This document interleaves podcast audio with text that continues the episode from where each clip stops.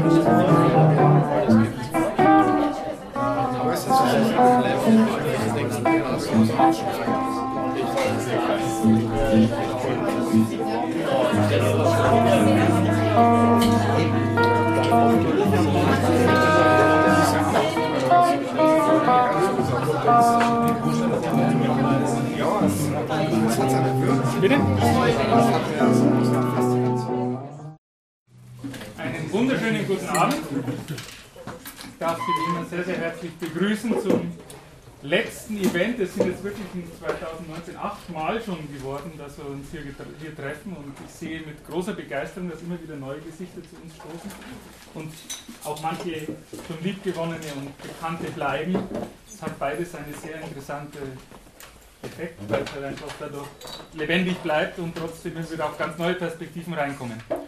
Ähm, mein Name ist Peter Reich, das ist der Chris und das ist der Michael. Wir drei ähm, haben das Ganze ins Leben gerufen, aber Sie sehen das Podium heute so voll wie noch nie, weil wir haben gleich zwei Gästinnen. Wir haben uns also nicht an mich klumpen lassen zu Weihnachten, die beide äh, ein sehr interessantes Gebiet vorgeschlagen haben, nämlich Roboter, und das wird sicher spannend. Dafür haben wir auch nur zwei Bücher gelesen. Das eine gleicht dann das andere wieder aus. Ja, ähm, von mir herzlich willkommen. Schön, dass äh, Sie hier alle wieder da seid. Wir haben heute zwei äh, Gäste und es freut mich ganz besonders, weil beide aus meinem eigenen Forschungsbereich an der TU Wien kommen. Ähm, Astrid Weiß und Kay Kender. Ähm, die Astrid äh, ist noch gar nicht so lange bei uns. Vielleicht doch, wenn man den Babypausen dazu rechnet. Je nachdem, wie du die Babypausen Ja, ähm, aber zwei Jahre, kann man das so sagen? Ja.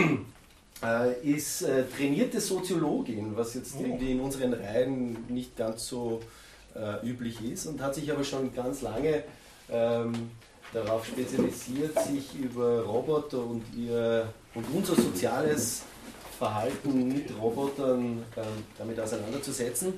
Ähm, sie ist zurzeit auf einem Hertha-Firnberg-Stipendium bei uns. Ah, das ist schon das nächste. Ja. Elise Richter. Aber das hat das Hertha Firberg hat sie auch gehabt, deswegen bin ich immer verwirrt, welches welches ist. Ähm, und sie ist auch bei uns in, der, ähm, in dem PhD School, also das, die, die, ein Doktoratskolleg, das wir gerade an der TU haben, das heißt Trust in Robots, wo die Frage geklärt wird, wie können wir Robotern vertrauen. Ähm, da sind einige Doktorandinnen und Doktoranden im Moment daran beteiligt. Eine sie. Ähm, und das betreut sie auch mit. Die Kay ist ähm, gelernte Designerin. Darf man das sagen? Ja. Und Stud ah, Entschuldigung, studierte, studierte Designerin. Studierte Designerin, aber gelernte Geschichtenerzählerin. Darf ich das sagen? So? Du kannst sagen, was du willst. Storyteller by Design. Ähm, ja, Kay arbeitet bei uns an, äh, am äh, Forschungsbereich äh, an, in meinem Projekt ähm, Social Play Technologies, wo wir uns ähm, damit auseinandersetzen, äh, smarte Technologie mit autistischen Kindern gemeinsam zu entwickeln. Und äh, sie hat einen ganz besonderen Faible für Schwertkampf und Japan. Wir wissen alle noch nicht ganz genau, wo das hinführt. Aber ähm, jedenfalls, sie lernt, sie lernt schon seit einiger Zeit Japanisch äh, und ist äh, im Zuge ihrer Studien auf ein sehr interessantes Buch gestoßen, das sie uns heute mitgebracht hat, nämlich Robo Sapiens Japanicus.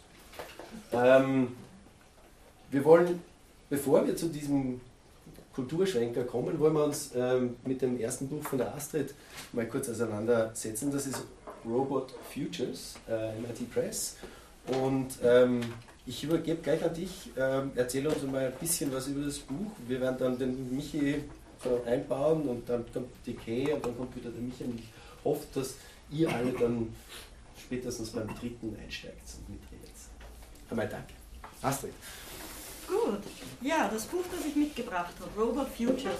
Ähm, als Chris mich gefragt hat, ob ich hier ein Buch vorstellen möchte zu einem meiner Forschungsthemen, ist so gewesen, Robot AI, das ist jetzt so ein großes Ding, es gibt so viele aktuelle Bücher, es gibt so viele neue Bücher, aber ich habe das Buch mitgebracht, ähm, das ist 2013 erschienen, weil es für mich so ein richtiges Schlüsselerlebnisbuch war. Und zwar habe ich schon 2011 das große Glück gehabt, erste Manuskripte davon lesen zu dürfen, ähm, weil meine Professorin damals involviert war in dieses Buch und fand es damals schon sehr faszinierend, wo ich nur die ersten Einblicke gekriegt habe. Habe es mir dann 2013, wie man es endlich gekriegt hat, gekauft. Seither so oft verliehen und verborgt, dass ich jetzt für den Anlass meine Ausgaben nicht gefunden habe und mir nochmal eines holen musste. Also so gut.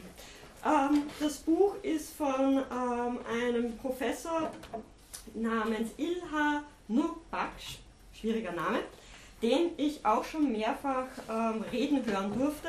Und das, was an ihm großartig ist, ist, dass er ursprünglich von der Ausbildung her Robotiker ist, also Ingenieur bei Ralf, sich dann aber, und das kommt auch im Buch vor, warum immer mehr für Mensch-Roboter-Interaktion interessiert hat, später dann auch für ähm, Educational Robots, also wie können wir Roboter in die Bildung, in die Erziehung einbauen und dann auch immer mehr für Ethikfragen.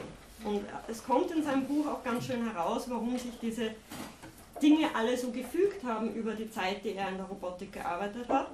Und ähm, was er zum Beginn sagt, ist, angefangen hat alles mit Star Wars. Das ist so die Geschichte, die hört man von sehr vielen Robotikern seines Jahrgangs. Angefangen hat alles mit Star Wars im Kino als Kind und dann wollte ich selber solche Roboter bauen. Ähm, aber was dann später rauskommt im Buch, ist eine seiner ersten Erfahrungen als Doktorand in äh, Stanford, wo sie einen Roboter gebaut haben, der draußen autonom navigieren sollte, war, dass er mitgekriegt hat, wie jemand ähm, diesen Roboter schlecht behandelt hat. Also absichtlich getreten hat mit dem Fuß, versucht hat, ihm den Weg zu versperren und so weiter. Und ihm da sozusagen das erste Mal aufgegangen ist, dass andere Leute Roboter vielleicht anders sehen als er und vielleicht nicht jeder Roboter großartig findet und Roboter vielleicht was mit den Leuten machen und wie wollen wir damit umgehen. Also das war so sein erster Eingang hier. Wenn es darum geht, das Buch ganz knapp zu beschreiben, kann man sagen, man, man sieht auch, es ist jetzt nicht weiß Gott wie lange, ja, dass es ihm an manchen Stellen durchaus an Tiefgang fehlt. Aber es reißt sehr viele spannende Fragen auf. Und vom Aufbau her ist es eine knappe Einleitung, in der er mal erklärt, was er unter Roboter versteht, wo er auch ganz klassisch sagt, frag nie einen Robotiker, was ein Roboter ist, es wird jeder was anderes sagen und in der Erklärung die Definition auch ein paar Mal ändern. Ähm, aber nach dieser kurzen Einleitung kommt er zu fünf, wie er es eben nennt, Robot Futures, also Zukunftsmöglichkeiten mit Robotern, wo ich sagen würde, die ersten vier wären parallel möglich. Ähm, die fünfte ist in einer etwas weiteren Zukunft und auch etwas dystopischer. Denn das, was ich an dem Buch am meisten schätze, ist, dass es zwar sehr futuristische Zukunftsbilder aufzeigt, aber wie es häufig ist, dass, ähm, dass die dystopisch sind, ist das in dem Fall nicht so, sondern er versucht sehr aus einem, was wird technisch möglich sein, Blickwinkel zu erklären, was er glaubt, was für Auswirkungen das haben könnte, wenn wir uns das mal weiterdenken, wenn es diese Technologie wirklich gibt. Ähm, genau, und erklärt, er erklärt recht schön in seiner Einleitung, warum er robotische Technologie besonders findet, seems magical because they are transformative. Das heißt, ein Roboter kann sich verändern, ist nicht immer dieselbe Art Technologie. Ähm, er erklärt auch, dass Robotik lange nicht mehr das ist, und da bin ich gespannt, was hier kommt, ähm, was den Menschen nachbilden will, sondern dass Robotik schon ganz woanders angekommen ist. Und das sieht man auch schön an seinen Zukunftsbildern. Das sind nicht alles Geschichten über humanoide Roboter, sondern ganz unterschiedliche. Und das, was er schon in der Einleitung betonen will, ist, ähm, wir werden nicht, es, es geht nicht in der Forschung dahin, dass wir den künstlichen Menschen haben in naher Zukunft, sondern dass wir eine, er beschreibt, das kriege ich jetzt nicht übersetzt, Road to a strange stable of mechanical creatures. Also es wird ein große, eine große Vielfalt an mechanischen Kreaturen geben, with subhuman and superhuman qualities. Also die werden in manchen Dingen nicht so gut sein wie wir und in anderen werden sie uns überlegen sein. Und auch damit spielt er sehr gut in dem Buch, dass, dass es da halt auch nicht immer so klar erkennbar ist, wenn ich einem Roboter auf der Straße begegne, was weiß der jetzt, was kann der jetzt, was tut er. Also auch damit, das diskutiert er viel. Sein erstes Szenario nennt er neue Mittelmäßigkeit, die beschreibt eigentlich etwas wie intelligente Werbung. Also da geht es jetzt nicht unbedingt um den Roboter mit einer Verkörperung, sondern er beschreibt eine Zukunft von intelligenter Werbung mit viel Data Mining, die Bedürfnisse kreiert und uns dazu bringt, Dinge zu kaufen, weil die auch ganze Werbestrategien künstlich für uns bauen werden. Und er stellt da zum Beispiel das erste Mal die Frage, wenn ich jetzt so ein intelligentes System habe, das eine Werbekampagne macht, die schief läuft, und ich habe einen Menschen, der eine Werbekampagne macht, die schief läuft, gleichzeitig in dieser Zukunft. Was, was bedeutet das? Und er schreibt, ähm, also der Mensch, der versagt hat, äh, er hat aufgehört, er wusste, dass er sowieso gefeuert werden würde, das passiert uns nicht nochmal, das nächste Mal macht das ein Bot. Also schon diese, diese Fragen zur Wertigkeit von Arbeit, wenn ähm, Algorithmen das übernehmen. Er stellt auch viele Fragen zu Privacy. Wie, wie hebt sich das jetzt noch von dem ab, was wir eh schon haben? Genau, da kommt dahin, dass, ähm, das habe ich jetzt vorher nicht gebracht, weil ich sicher schon viel zu lange rede, ähm, er beschreibt Roboter als das, was sie besonders macht, die Technologie, ist, dass es der Physical Glue ist zwischen der digitalen Welt und unserer physischen Welt. Das heißt, wenn Robotertechnologie dazukommt, wird die auch durch Behavior Tracking, also Verhaltenstracking, ähm, großartig, ähm, versuchen, aus unserem Umfeld Daten zu sammeln auf eine Art und Weise, wie wir es bisher nicht hatten und die fließen ein.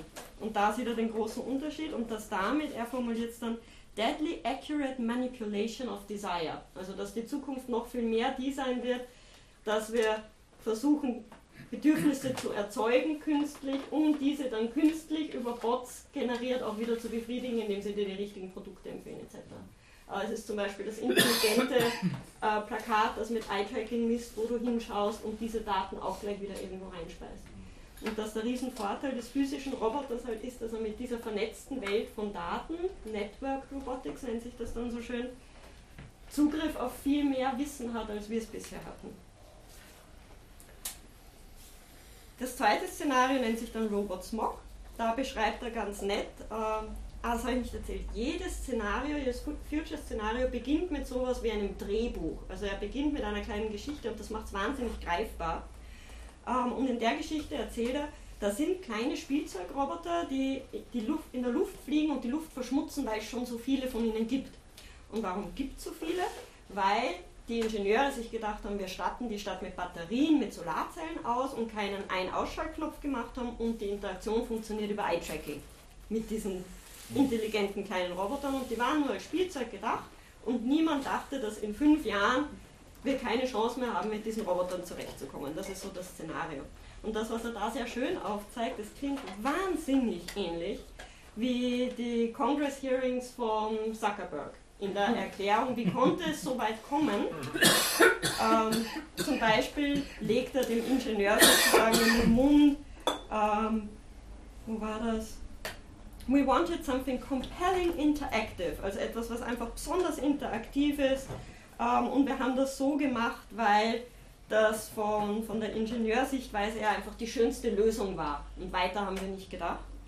Und was er dann anspricht in dem Szenario als kritischen Punkt ist, der, der Kongress verlangt dann von ihm, in Zukunft alle Roboter, die ihr macht, müssen unhackable sein. Also es darf kein möglicher Zugriff von außen sein und man darf diese Roboter nicht noch anders verändern dürfen als Privatperson, wo ähm, der Ingenieur sagt, das ist nicht möglich. Es gibt keine nicht hackbare Technologie. Und darüber diskutiert er dann länger und appelliert sehr stark, dass es staatliche Regulierung brauchen wird in Zukunft. Das dritte Szenario ist dann Dehumanizing Robots. Da geht es ein bisschen um autonomes Fahren. Dass am Anfang eine Geschichte, Vater und Sohn sind im Park unterwegs und dem Sohn fällt auf, dass manche Autos so komisch fahren und der Vater erklärt, woran er erkennen kann am Autoverhalten, ob es ein autonomes Auto ist oder ob das noch jemand fährt. Ähm, Beispiele wie, dass Leute in ihrer Nachbarschaft bei Parkplätzen spezielle Farbe ausleeren, damit die Autos das nicht als möglichen Parkplatz erkennen. Ähm, dadurch fahren die Autos aber in der Nachbarschaft ständig im Kreis, weil sie ja keine Parkplätze finden. Und jetzt sind aber alle Autos miteinander vernetzt. Das heißt, das eine Auto sagt schon, hier gibt es keine Parklücken, jetzt fahren die anderen in eine andere Nachbarschaft, die noch mehr von Autos äh, voll wird.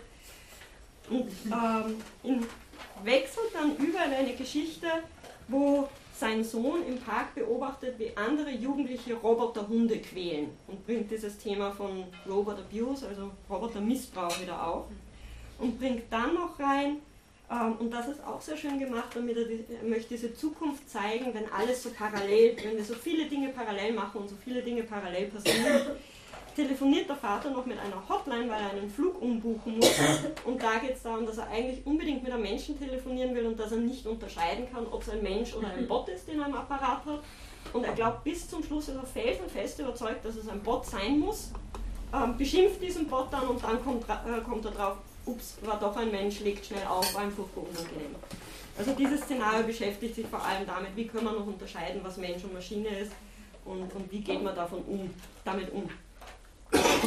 Das vierte ist dann Attention Delusion Disorder. Das ist mein Favoritenszenario gewesen, weil es eins ist, über das man wenig nachgedacht hat. Also 2010, 11 war Zeit, da war Telepräsenzroboter war ein großes Thema auf Konferenzen. Ja? Also ich habe ähm, einen Telepräsenzroboter, der kann in der realen Welt rumfahren, den steuere ich von egal wo ich sitze ähm, und damit kann ich physisch wo anwesend sein, wo ich eigentlich gar nicht bin. Das war so das Minimalszenario, über das man sich unterhalten hat auf Konferenzen. Und er hat das in der Idee dann weitergesponnen, naja, jetzt kann dieses Ding aber vielleicht mal autonom und mal ferngesteuert sein. Und er beschreibt eine Geschichte von einem Mann, der gerade mit einem Telepräsenzroboter mit seiner aktuellen Partnerin in Paris spazieren geht. Parallel tut er gerade Bergsteigen mit seiner Ex-Freundin in irgendwo, auch über einen Telepräsenzroboter und in Realität sitzt er in einem Café, wo er dann im realen Leben mit der Tischnachbarin anwandert. Und da werden auch ganz viele Fragen gestellt, was, was heißt denn dann noch anwesend zu sein in so einer Zukunft? Wie viele Identitäten oder Situationen schafft es der Mensch parallel zu handeln? Ähm, wie ist das, wenn ich nicht mehr fix sagen kann, ob ich jetzt gerade wirklich mit einer Person rede oder ob das Autocomplete ähm, von, von einem Roboter ist. Ähm, genau, und was ich auch so schön finde an dem Buch ist, dass er sich traut, Zeitabschätzungen zu machen, wann es die Dinge gibt. Was, also ich vermeide das immer bei irgendwelchen Interviews. Er sagt zum Beispiel, 2050 werden wir ähm, Telepräsenzroboter haben, die genug physische Kapazität haben, dass sie wirklich in unserer Welt mit uns spazieren gehen können, etc. Ähm, wo war noch eine Zeitangabe? Egal. Das letzte Szenario ist das, was dann ein bisschen dystopisch ist, wo er in einer fernen Zukunft schon ist. Also das eine ist ähm, 2231, das andere ist dann 2126, wo er sich auch stark mit der Frage auseinandersetzt, was macht den Menschen zum Menschen. In seinem ersten Drehbuch ähnlichen Skript erzählt er ähm, dass zwei Leute auf einer Parkbank sitzen und raten, ob jemand ein Roboter ist, ein Mensch ist oder ein gepatchter ähm, Mensch ist. Das heißt, ein Mensch, der sich irgendwie über Roboterteile oder in ein, ein Robotersystem reingeklimmt hat. Und wie sie eben versuchen zu erraten, wie sie das erkennen können. Zum Beispiel äh, sagt der eine, ich sehe doch ganz genau, dass der Typ dort noch nie mit so langen Beinen gegangen ist, der stolpert ständig über seine eigenen Füße, das ist ein Bot. Oder der Hund, der bewegt sich da sehr hunduntypisch. Ich glaube, das ist ein Mensch, der in dem Hund drinnen steckt. Und diese Idee, und dann dreht das um in der zweiten Vision und sagt, vielleicht ist die Idee, dass wir Roboter bauen, also mechanisch bauen, vielleicht kommen wir da irgendwann drauf, das ist zu komplex, das kriegen wir nicht hin. Aber es ist doch viel naheliegender, den menschlichen Körper zu nehmen, der so super funktioniert, wie er das tut. Und wenn der Körper nicht mehr gebraucht ist, also der Mensch hirntot ist, Nanobots das übernehmen. Das stellt er sich vor wie winzig kleine Roboter, die über die Blutbahn initiiert werden, die dann die Tätigkeit der Synapsen übernehmen können. Und erklärt auch sehr spannend, später im technischen Teil, dass das sehr viel wahrscheinlicher ist, dass wir das technologisch hinbekommen, als dass wir jemals das menschliche Gehirn wirklich vollständig replizieren und somit Duplikate von Menschen möglich machen, was sehr oft ähm, eins der schlimmsten möglichen Szenarien beschrieben wird. Er meint, es ist viel riskanter, dass wir uns auf diese Nanobot-Technologie konzentrieren und irgendwann draufkommen, äh, es ist leichter, dass wir den kognitiven Teil des Roboters künstlich machen und den Körper aber beim Menschen lassen. Was dann leider ein bisschen schwach ist, ist dann noch sein Schlusskapitel, wo er sehr oberflächlich sagt, es braucht Technologie macht Empowerment. Das, worauf er hinweisen will, ist, dass wenn wir die falschen Leute ermächtigen, dann ist die Ermächtigung eben auf großen Konzernen, die nicht sagen, wie wir das nutzen, dass er selbst versucht, durch partizipative Ansätze Roboter zu entwickeln, die in kleineren ähm, Communities, in kleineren Kreisen genützt werden können für sinnvolle Fragestellungen, für Probleme, die die Leute sehen und dass das Ingenieurwesen generell offener werden muss für soziale Problemstellungen. Kommt eine Empfehlung bei dir hinten raus? Sollen wir es lesen? Man soll es definitiv lesen. Ich habe das so oft hergelegt. Ich finde es absolut großartig. Kann ich es mir dann ausleihen? Gerne. Wenn du mit meinen ganzen unzähligen Kommentaren und Gekritzel noch anfängst. Danke, Astrid. Ich würde vorschlagen, wir gehen gleich weiter zu dir, Michi, weil du hast heute zum ersten Mal in unserer Serie von Pandora kein Buch mit, sondern was anderes. Nö, es ist ja Weihnachten und Er hat sich was ja- wünschen dürfen. Ne? ich bin ja als bekannter Ossi aus dem Uncanny Valley, komme ich ja. Den Tal der Ahnungslosen wollte ich ja sagen. Versprochen. Na, jetzt könnte man schon die Brücke bauen jetzt ähm, zu Japan beim Uncanny Valley. Vielleicht sag mal nachher was dazu, das mache ich jetzt einfach mal besser nicht. Sondern ich mache das, wofür ich heute hier bin, für die Auflockerung mit 3D. In jedem Fall mit ein bisschen Spielzeug. Es ist ja Weihnachten, man soll sich auch mit den analogen Dingen im Leben beschäftigen und auseinandersetzen. Ich bin ja bekannter Spielzeug-Fan, das ist so, ne? Also das stehe ich auch dazu, das ist gesund. Gibt da ja viele tolle Sachen. Wir machen hier für nichts Werbung. Gibt da viele tolle Anbieter, Kosmos gibt es, gibt Fischertechnik, es gibt alles Mögliche. Und so gibt es eben auch Lego-Technik aus Dänemark. Da gab es 2016 mal so einen fantastischen Bausatz. Die rotieren ja immer so ihr Angebot ein bisschen durch. Ne? Also diese Bausätze, die, die, die verändern sich dann immer von Jahr zu Jahr. Den gibt es also nicht mehr. Wir machen jetzt keine Schleichwerbung, war damals das größte Modell am Markt. Naja, ich kann das erinnern, ich muss das dann unbedingt haben und zusammenbauen. Ne? Das habe ich auch geschafft. Das ist toll, die Batterien habe ich gewechselt und ich habe den sogar ohne Teilverlust hierher jongliert. Jetzt bin ich gespannt, ob er funktioniert. Da ich ja hier einen Bildungsauftrag habe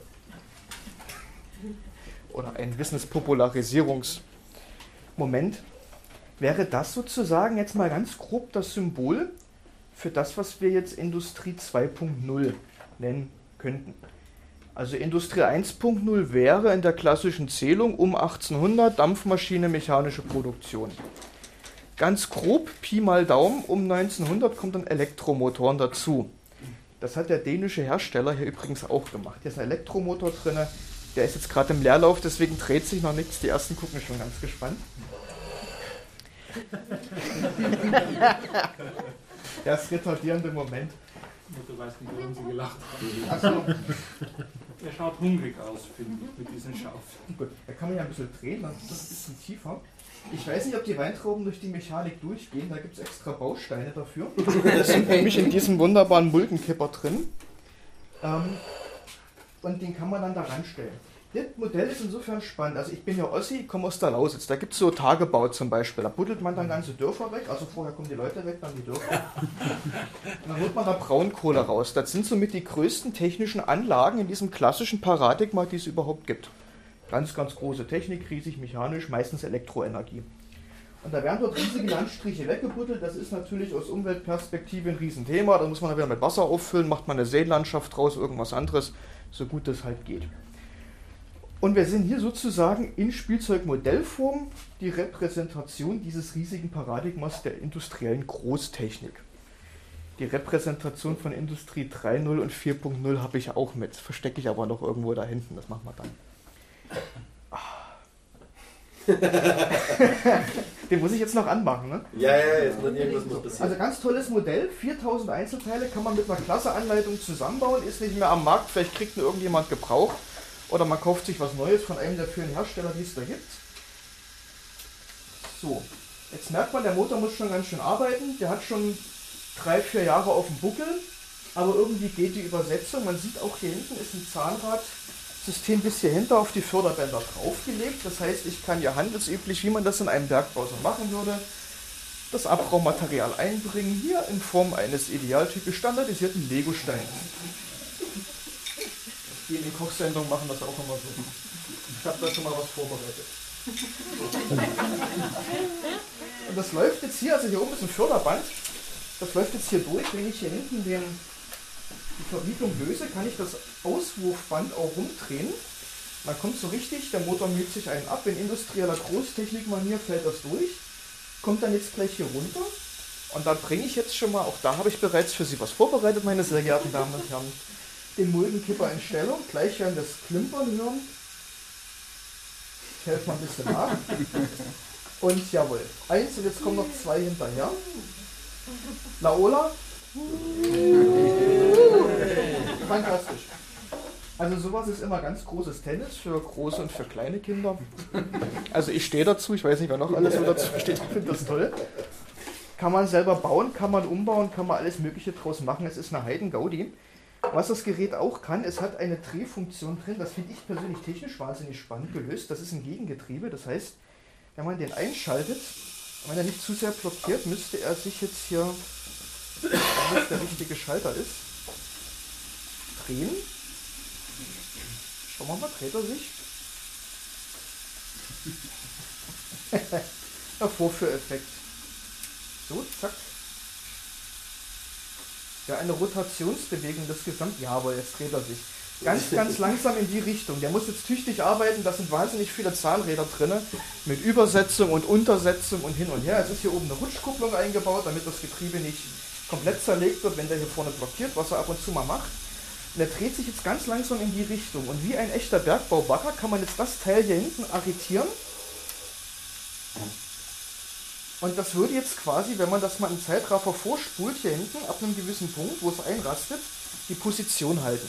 Das heißt, der dreht sich hier vorne rum, man könnte den Muldenkipper hier hinten konstant in Position bringen.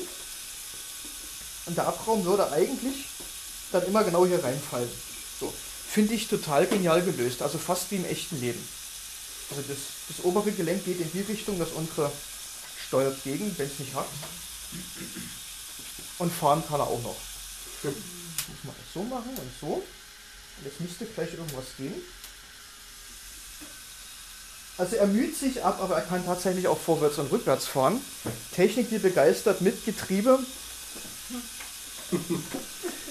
So viel zum Thema Gipfelpunkt der industriellen Großtechnik. Vielen Dank. Ich,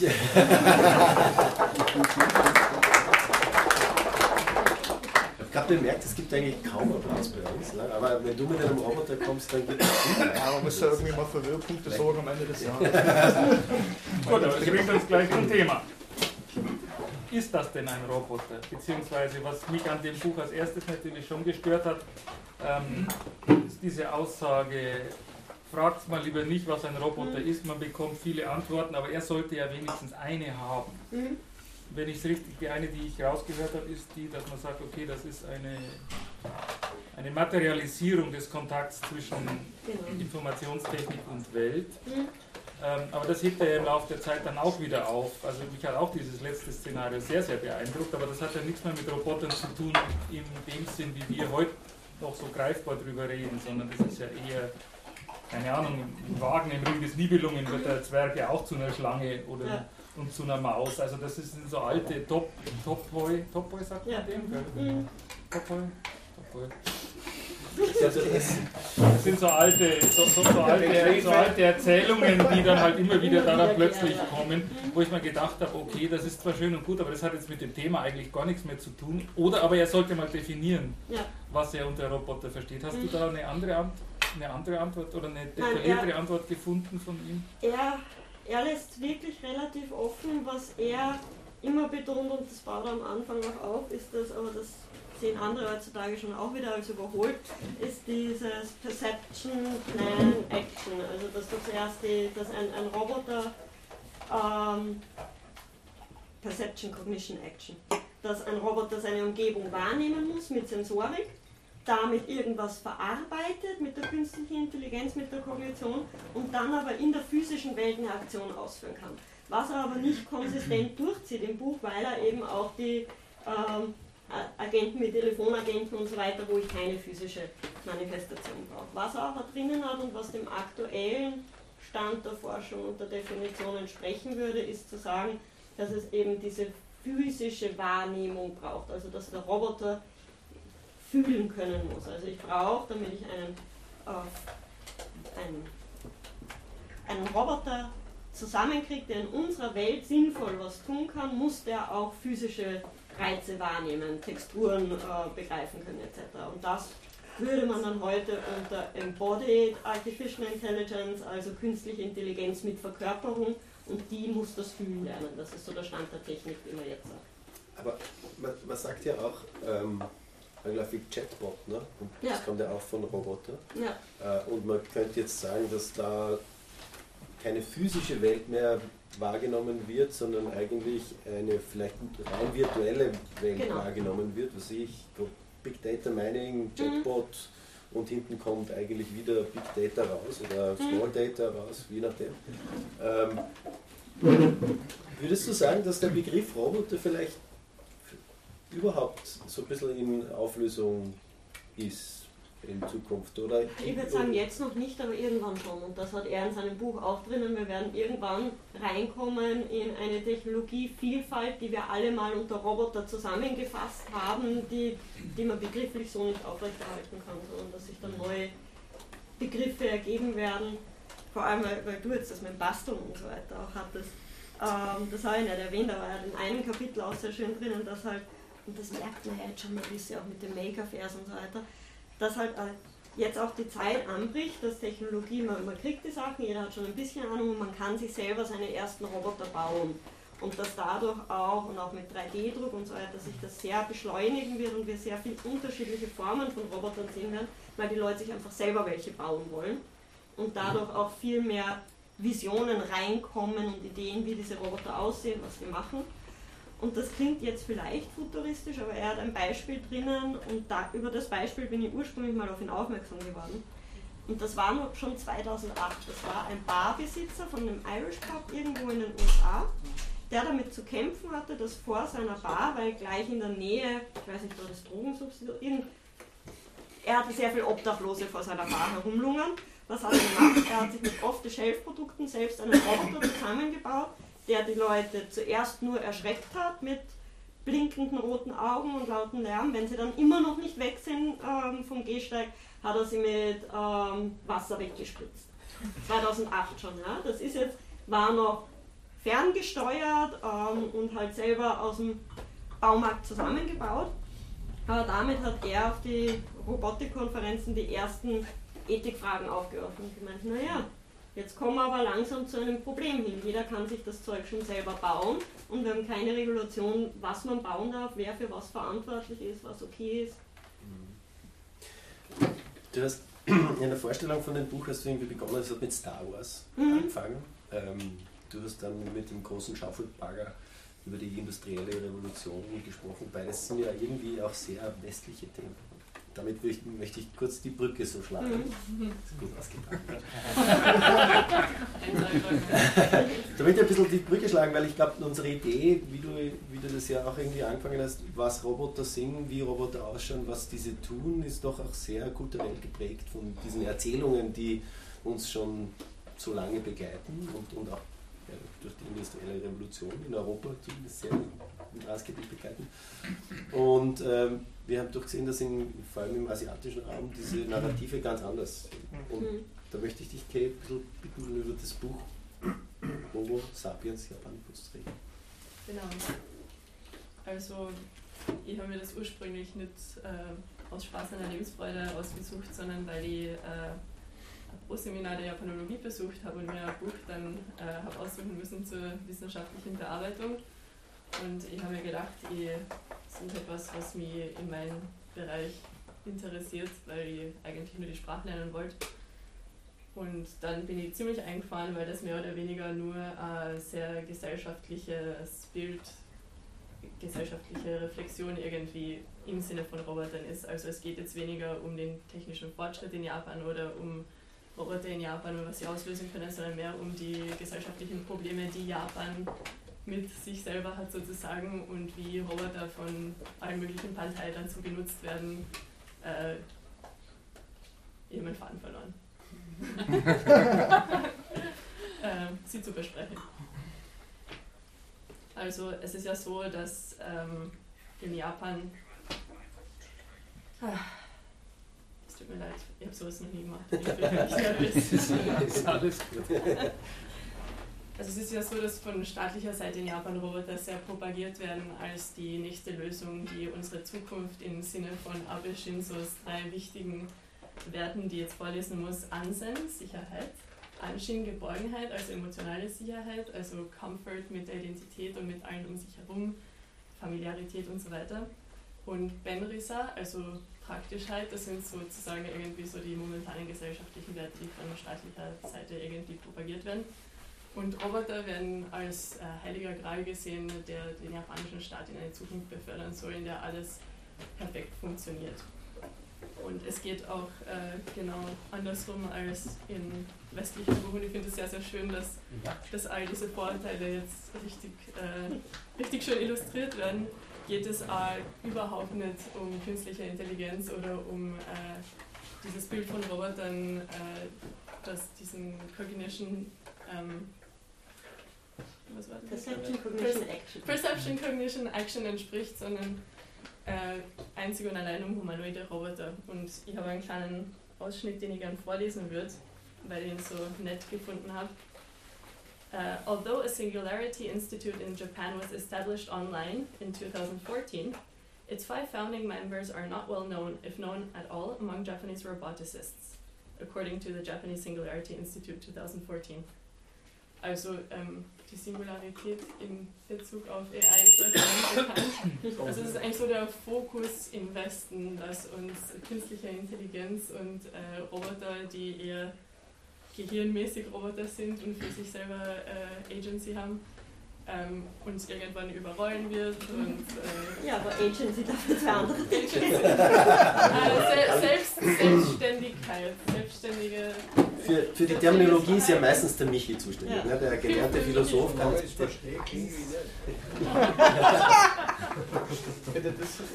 Singularität, bitte. Kannst du dazu was sagen? Singularität, das ist in der. Also, wenn man KI in starke und schwache einteilt, gibt es eine starke KI da geht man davon aus, dass KI allgemein, generell umfassend menschliche Fähigkeiten ersetzen kann, bis hin auch dann, wenn es in einen Roboterkörper eingebettet ist, bis hin zu sensomotorischen Fähigkeiten. Singularität ist jetzt ein Begriff, der ist in den letzten 10, 15 Jahren aufgekommen, dass es irgendwann einen Punkt gibt, einen Point of No Return, man könnte sagen eine Sollbruchstelle, in der sozusagen die gesamte Conditio Humana auseinanderbricht oder überbrochen wird. Ich meine, überbrochen, ein schönes Wort, nicht klingeln, weil es ein Sprachspiel. So, und ab dem Punkt ist sozusagen eine Superintelligenz äh, entstanden. Das ist also ein rein hypothetischer Begriff. Das ist Theorie, was wäre, wenn. Und ab dem Punkt kann man das nicht mehr rückgängig machen, weil wenn es eine Superintelligenz gibt, die wie auch immer, durch Beschleunigung, durch Vernetzung, durch was auch immer, alles machen kann, was der Mensch und noch mehr, dann müsste man eigentlich sagen, weil von der Logik her der Mensch dann als Akteur dann eigentlich ein Stück weit suspendiert und kann das nicht mehr rückgängig machen. Da kommt der Begriff her. Ob das kommt, wann, wie, wo, keine Ahnung. Aber das meint das. Also ein irreversibler Punkt, ab dem dann eine KI könnte. Ne? Und der zweite Begriff der Agency ist vielleicht auch was, den man ganz kurz äh, erklären sollte, weil der kommt sicher dann in der Diskussion hoffentlich auch noch ein bisschen mehr auf. Diese Idee der Handlungsfähigkeit, und zwar der freien Handlungsfähigkeit als Akteur. Äh, und natürlich jetzt ganz weit verbreitet in der Menschheitsgeschichte, dass wir uns Menschen immer als die einzigen freien Handlungsakteure oder, äh, gesehen haben. Und die Frage jetzt ist, wie weit kann man äh, künstliche Intelligenz mit Robotern verbunden als solche Akteure als selbst handelnde Akteure ansehen. Ähm, gibt es da Graubereiche oder gibt es da eine harte Unterscheidung zwischen selbsthandelnd und nicht selbsthandelnd oder reagierend? Also diese, dieser, dieser, äh, dieser Wahrnehmen, irgendwas berechnen und reagieren drauf wäre jetzt eher so etwas wie ein, ein mechanischer Begriff, der, der, würde ich sagen, jetzt noch eine sehr geringe Akteurhaftigkeit besitzen würde. Aber die Frage ist eben, wenn Sie so selbstlernende künstliche Intelligenzen zum Beispiel dann auch selber Entscheidungen treffen, um Handlungen zu initiieren, ist es dann noch eine Reaktion auf irgendwas oder ist es quasi wirklich ein Akteur mehr im menschlichen Sinne? Und ob diese Übergänge da fließend sind. Und vielleicht noch ganz kurz, äh, jetzt muss ich noch beim Begriff einspringen. Äh, die, die Robotik hat nämlich leider, und das ist bei dem Buch schon auch ein Kritikpunkt, aber das fällt mir nicht mehr so auf, weil ich schon so lange in dem Bereich bin, die Sprache ist wahnsinnig anthropomorphisierend. Also es ist wahnsinnig vermenschlicht, das Ganze. Vermenschlicht, vermenschlicht, ja. Das, äh, unter Agency oder Agency wird in der Robotik dann wahnsinnig gern auch einfach gleichgesetzt mit lebendig. Wirkt der Roboter lebendig, was natürlich eine, ja, es werden menschenähnliche Begriffe verwendet, um die Technologie zu beschreiben, was sehr unglücklich ist. Von, auch von, von dem her wirklich zu beschreiben, was die Technologie kann und macht im, im, im Vergleich zur Realität. Ich, ich glaube, das wirst du aber vorlesen. Äh, das ist zwar sehr, sehr, sinnvoll, äh, aber das, das passt mir jetzt eigentlich sehr genau in die in was ich da mache. Da gibt es ja ein Sprichwort, das passt mir genau in die irgendwas, das fällt mir gerade nicht ein. äh, und zwar dieses, im, im Westen wird das ja schon seit jeher erforscht, wann, wann werden, werden die Roboter intelligenter als wir und meistens als negativ gesehen, vor allem jetzt in der Popkultur. In der Wissenschaft weiß ich eigentlich gar nicht, was da so, das jetzt eher negativ behaftet ist, aber populär auf jeden Fall. Und in Japan ist es halt das ziemliche Gegenteil. Äh, daher erst äh, 2014 sind sie draufgekommen, das wir könnten uns einmal damit beschäftigen und das waren halt eher so die eigenen Adler unter den Roboticists in Japan. Und das hat aber einen sehr netten Werdegang, wie sich diese zwei verschiedenen Pfade so im Westen und in Japan jetzt so, im Westen, in Japan generalisiert sehr, aber mhm. wir wissen alle, dass es immer wieder Ausnahmen gibt, aber ich muss generalisieren, weil es einfach ist, äh, sehr auseinandergegangen sind und das, äh, das macht sie auch sehr schön in diesem Buch, weil sie im ersten Kapitel beschreibt sie die Geschichte von Robotern in Japan und äh, zeigt halt irgendwie auf, wie von dem Beginn von Robotern, also Ro Roboter als Begriff ist 1920 in Chapek, glaube ich, spricht man es aus. Chapeks äh, Rossums universelle Roboter, das war ein Theaterstück vorgekommen. Und da geht es eben genau um humanoide Roboter und ich glaube, Robotar kommt aus dem Slawischen und bedeutet Diener, also der Ursprung. Arbeiter. Arbeiter. Ja. In Rumänisch bedeutet es Diener, deswegen bin ich so. deswegen war jetzt kurz verwirrt. Im Rumänischen noch schlimmer. Ähm, das ist ein sehr archaischer Begriff für einen Diener, so einen unwürdigen. Das finde ich fast schöner im Begriff, auch was die Roboter zuerst waren. Jedenfalls, Roboter. Und äh, in diesem Theaterstück geht es darum, dass sich äh, sehr humanoide Roboter sozusagen verselbstständigen und alle Menschen bis auf einen Künstler ausrotten. Kurzfassung. Und im Westen ist es natürlich so aufgenommen worden, wie es äh, Nachkriegs, äh, die Nachkriegswelt so aufnehmen konnte, und zwar sehr negativ und angstverhaftet. Und so sind dann die westlichen Medien in die Richtung gegangen. Und in Japan ist es aber in einer völlig anderen Mentalität sehr positiv aufgenommen worden. Und es ist teilweise auch deswegen dem zu verschulden, dass da, das war mein Wasser. Wasser drin. das sind so ja, die kleinen kulturellen Unterschiede. Schaffst du es auch so? Wasser. Du kriegst extra Wasser. Ähm, genau, es, es, es ist aber teilweise dem zu verschulden, dass, dass es in Japan seither religiöse andere Landschaft gibt, nämlich Shintoismus und Buddhismus. Und da unterscheidet man nicht so richtig zwischen belebt und unbelebt. Also man, man hat das, und, und auch wenn Japan mittlerweile vor allem nicht mehr sonderlich äh, inniglich religiös ist, sondern nur noch kulturell praktizierend religiös, äh, eh ähnlicher Pfad wie der Katholizismus hierzulande, aber noch anerkannter, dass es jetzt nicht, dass man jetzt nicht wirklich dran glaubt, sondern es einfach diese Traditionen sehr auslebt. Ist es dennoch so, dass es kulturell so geprägt ist, dass man sich jetzt nicht wirklich äh, tendenziell Gedanken macht, ob etwas natürlich ist oder nicht, weil einfach ein völlig anderer Begriff von Natürlichkeit da ist, weil alles, was Menschen fabrizieren, genauso natürlich ist, weil es die Menschen fabriziert haben und allem kann ja ein Geist innewohnen sozusagen. Und daher ist sofort, ja, cool, es wird Roboter geben, die werden so wie Menschen sein und wir werden sie gebaut haben und sie werden äh, besser sein als wir und wir können ihnen sagen, was sie zu tun haben, was die Regeln sind und dementsprechend sind dann in den 60er und 80ern die Japaner mit Astro Boy und Doraemon aufgewachsen. Und die Autorin stellt dann einen ziemlich coolen Vergleich äh, zwischen Asimovs Roboterregeln, mit denen sind wir mit denen vertraut, oder? Mhm. Okay, cool. Erste Pandora-Folge. Ah, okay. Den habe ich nicht nach. Darf ich hier überhaupt sitzen? ähm, und, und den äh, Roboterregeln, denen Astro Boy, der eine ganze Generation von nicht nur normalen, normalen Kindern und Robotikern, Kindern, die dann später Robotik äh, wurden, äh, geprägt haben.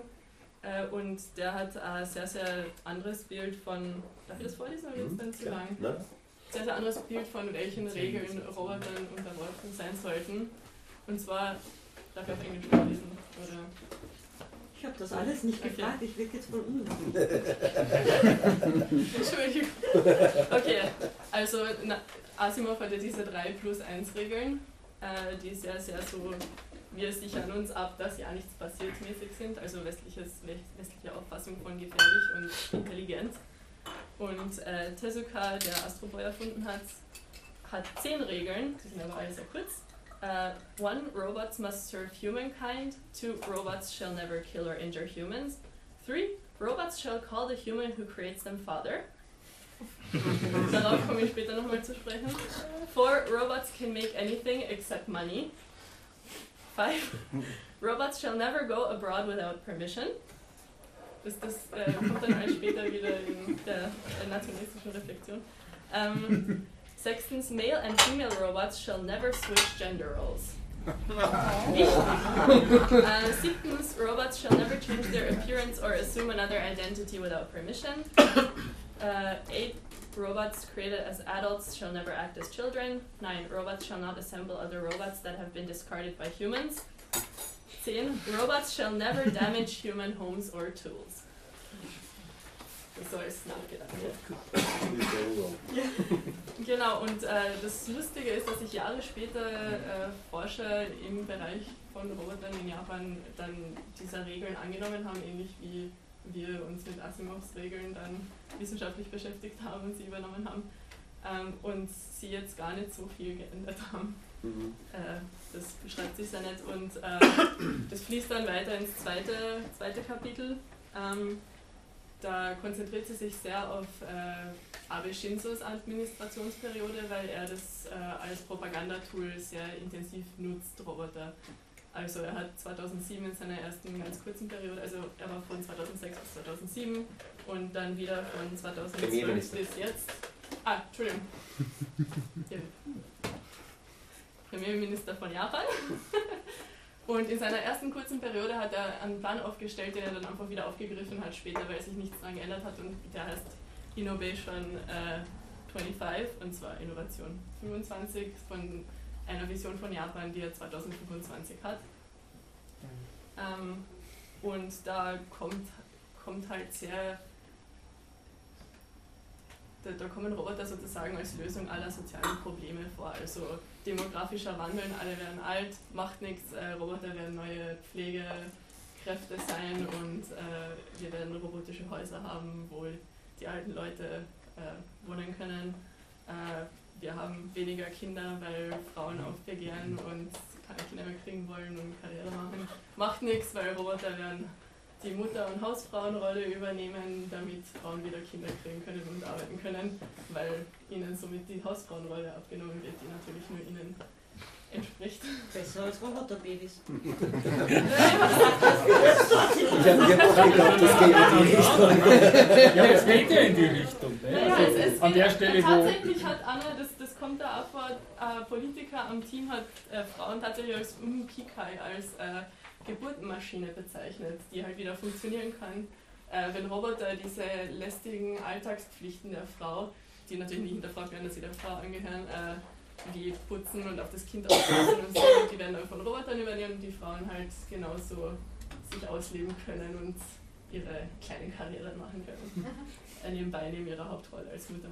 Mhm. Und äh, das ist sehr interessant, weil sie stellt einen sehr coolen Vergleich zwischen äh, Abe Shinzos Propagandamaterial diesbezüglich, also in diesem Innovation-Plan für die industrielle Zukunft Japans, die eigentlich nur auf Robotern aufbaut und ausschließlich auf humanoiden Robotern. Also es ist fast nur von humanoiden Robotern die Rede, obwohl Japan eigentlich, ähm, das haben wir aufgeschrieben, 2006 äh, die Hälfte aller 1 Million Industrieroboter weltweit hatte, aber davon ist weder in den Medien noch in Werbungen noch in politischem Propagandamaterial jemals die Rede. Man sieht immer nur die netten, lieben Pepper, Wakamaru, Hondas Asimo Roboter, weil das sozusagen die, die Zukunftsvision ist Und gleichzeitig wird es aber auch überhaupt nicht angewendet. Aber jetzt, jetzt habe ich mir ein bisschen übernommen, weil das kommt erst im letzten Kapitel vor.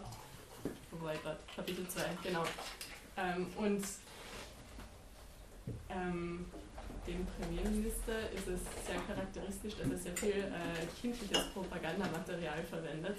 Und so ist dementsprechend äh, von der Inoue-Ke, also die Inoue-Familie, also von Innovation, gibt es äh, Mangas und so fiktive Ethnographie, wo, wo, wo man so sehen kann, wie, wie der Alltag mit diesen perfekten Robotern stattfindet. Und es wird natürlich äh, absolut nichts hinterfragt am Status quo.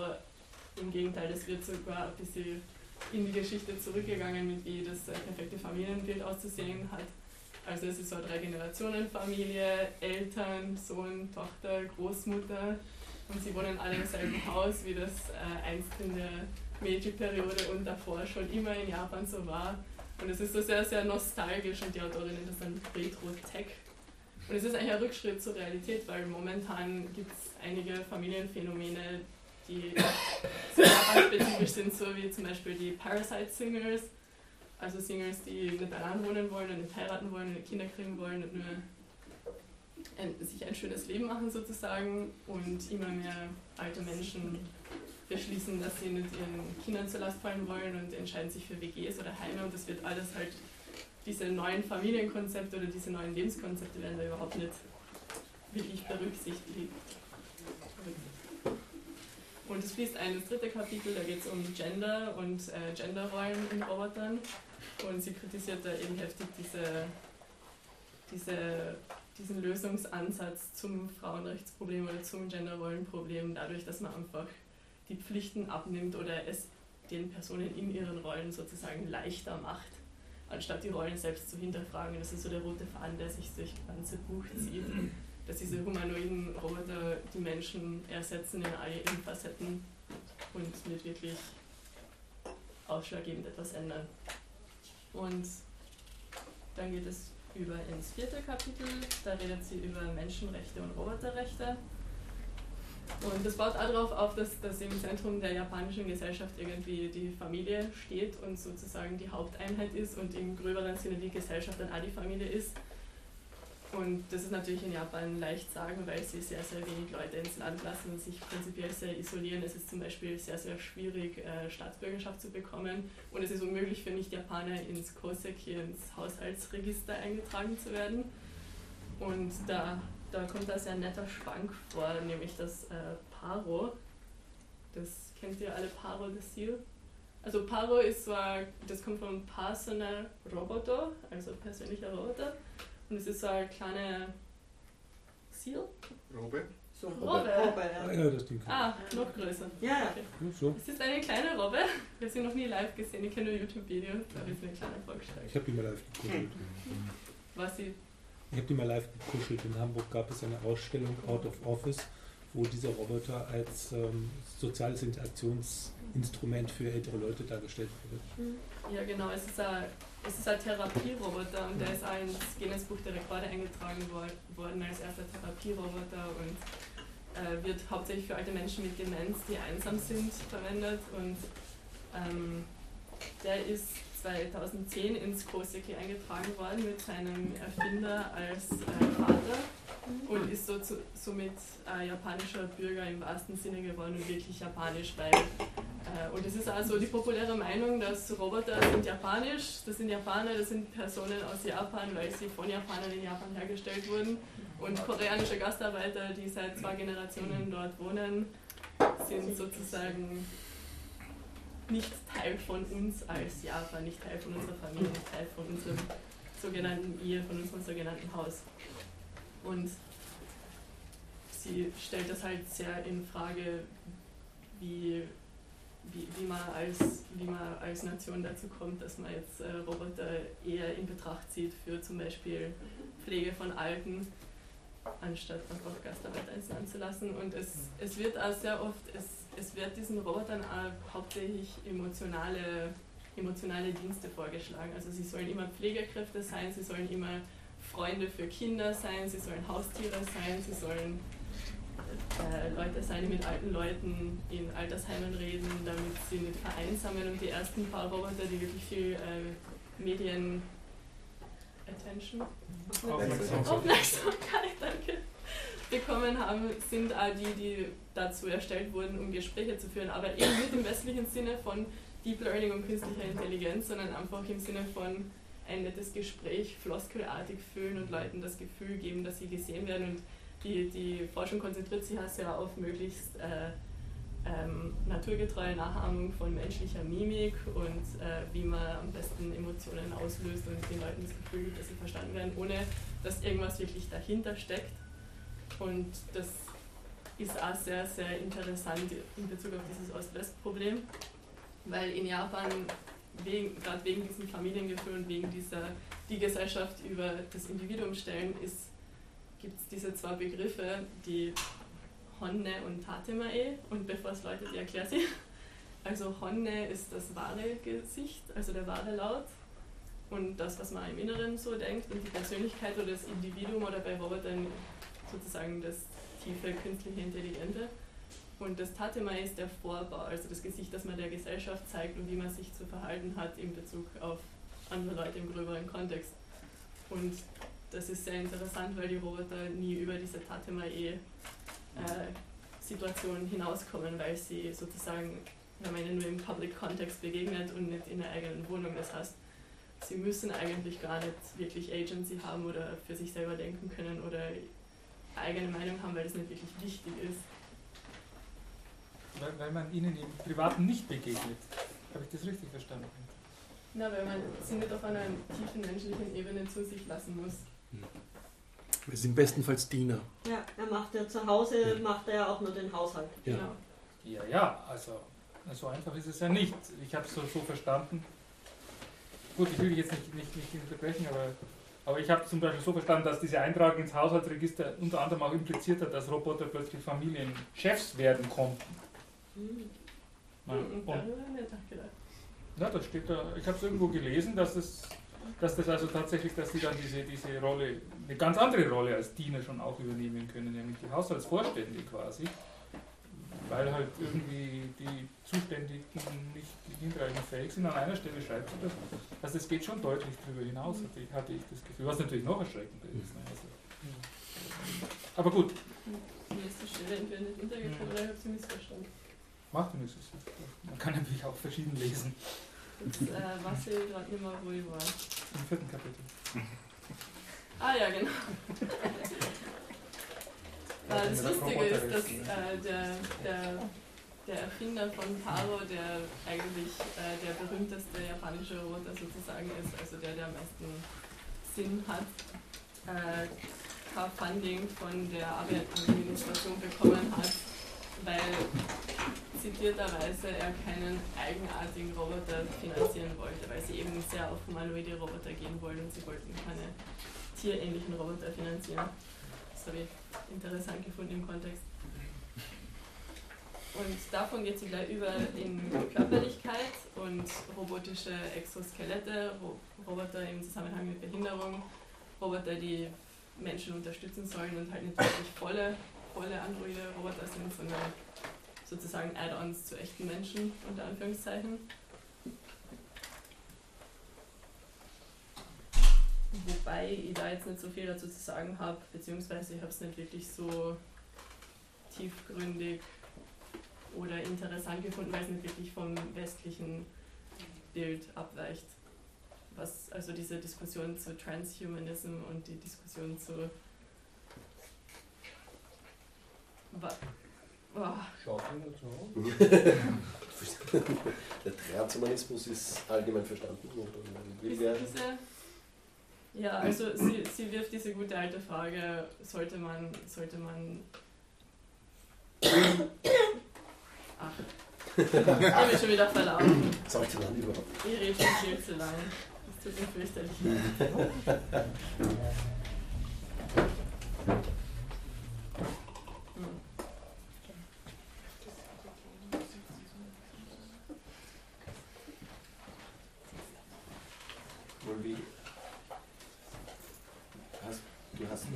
Hm. Ich überlege gerade, ob ich versuchen soll, dieses Kapitel noch in irgendeinem Nachbaransatz zu.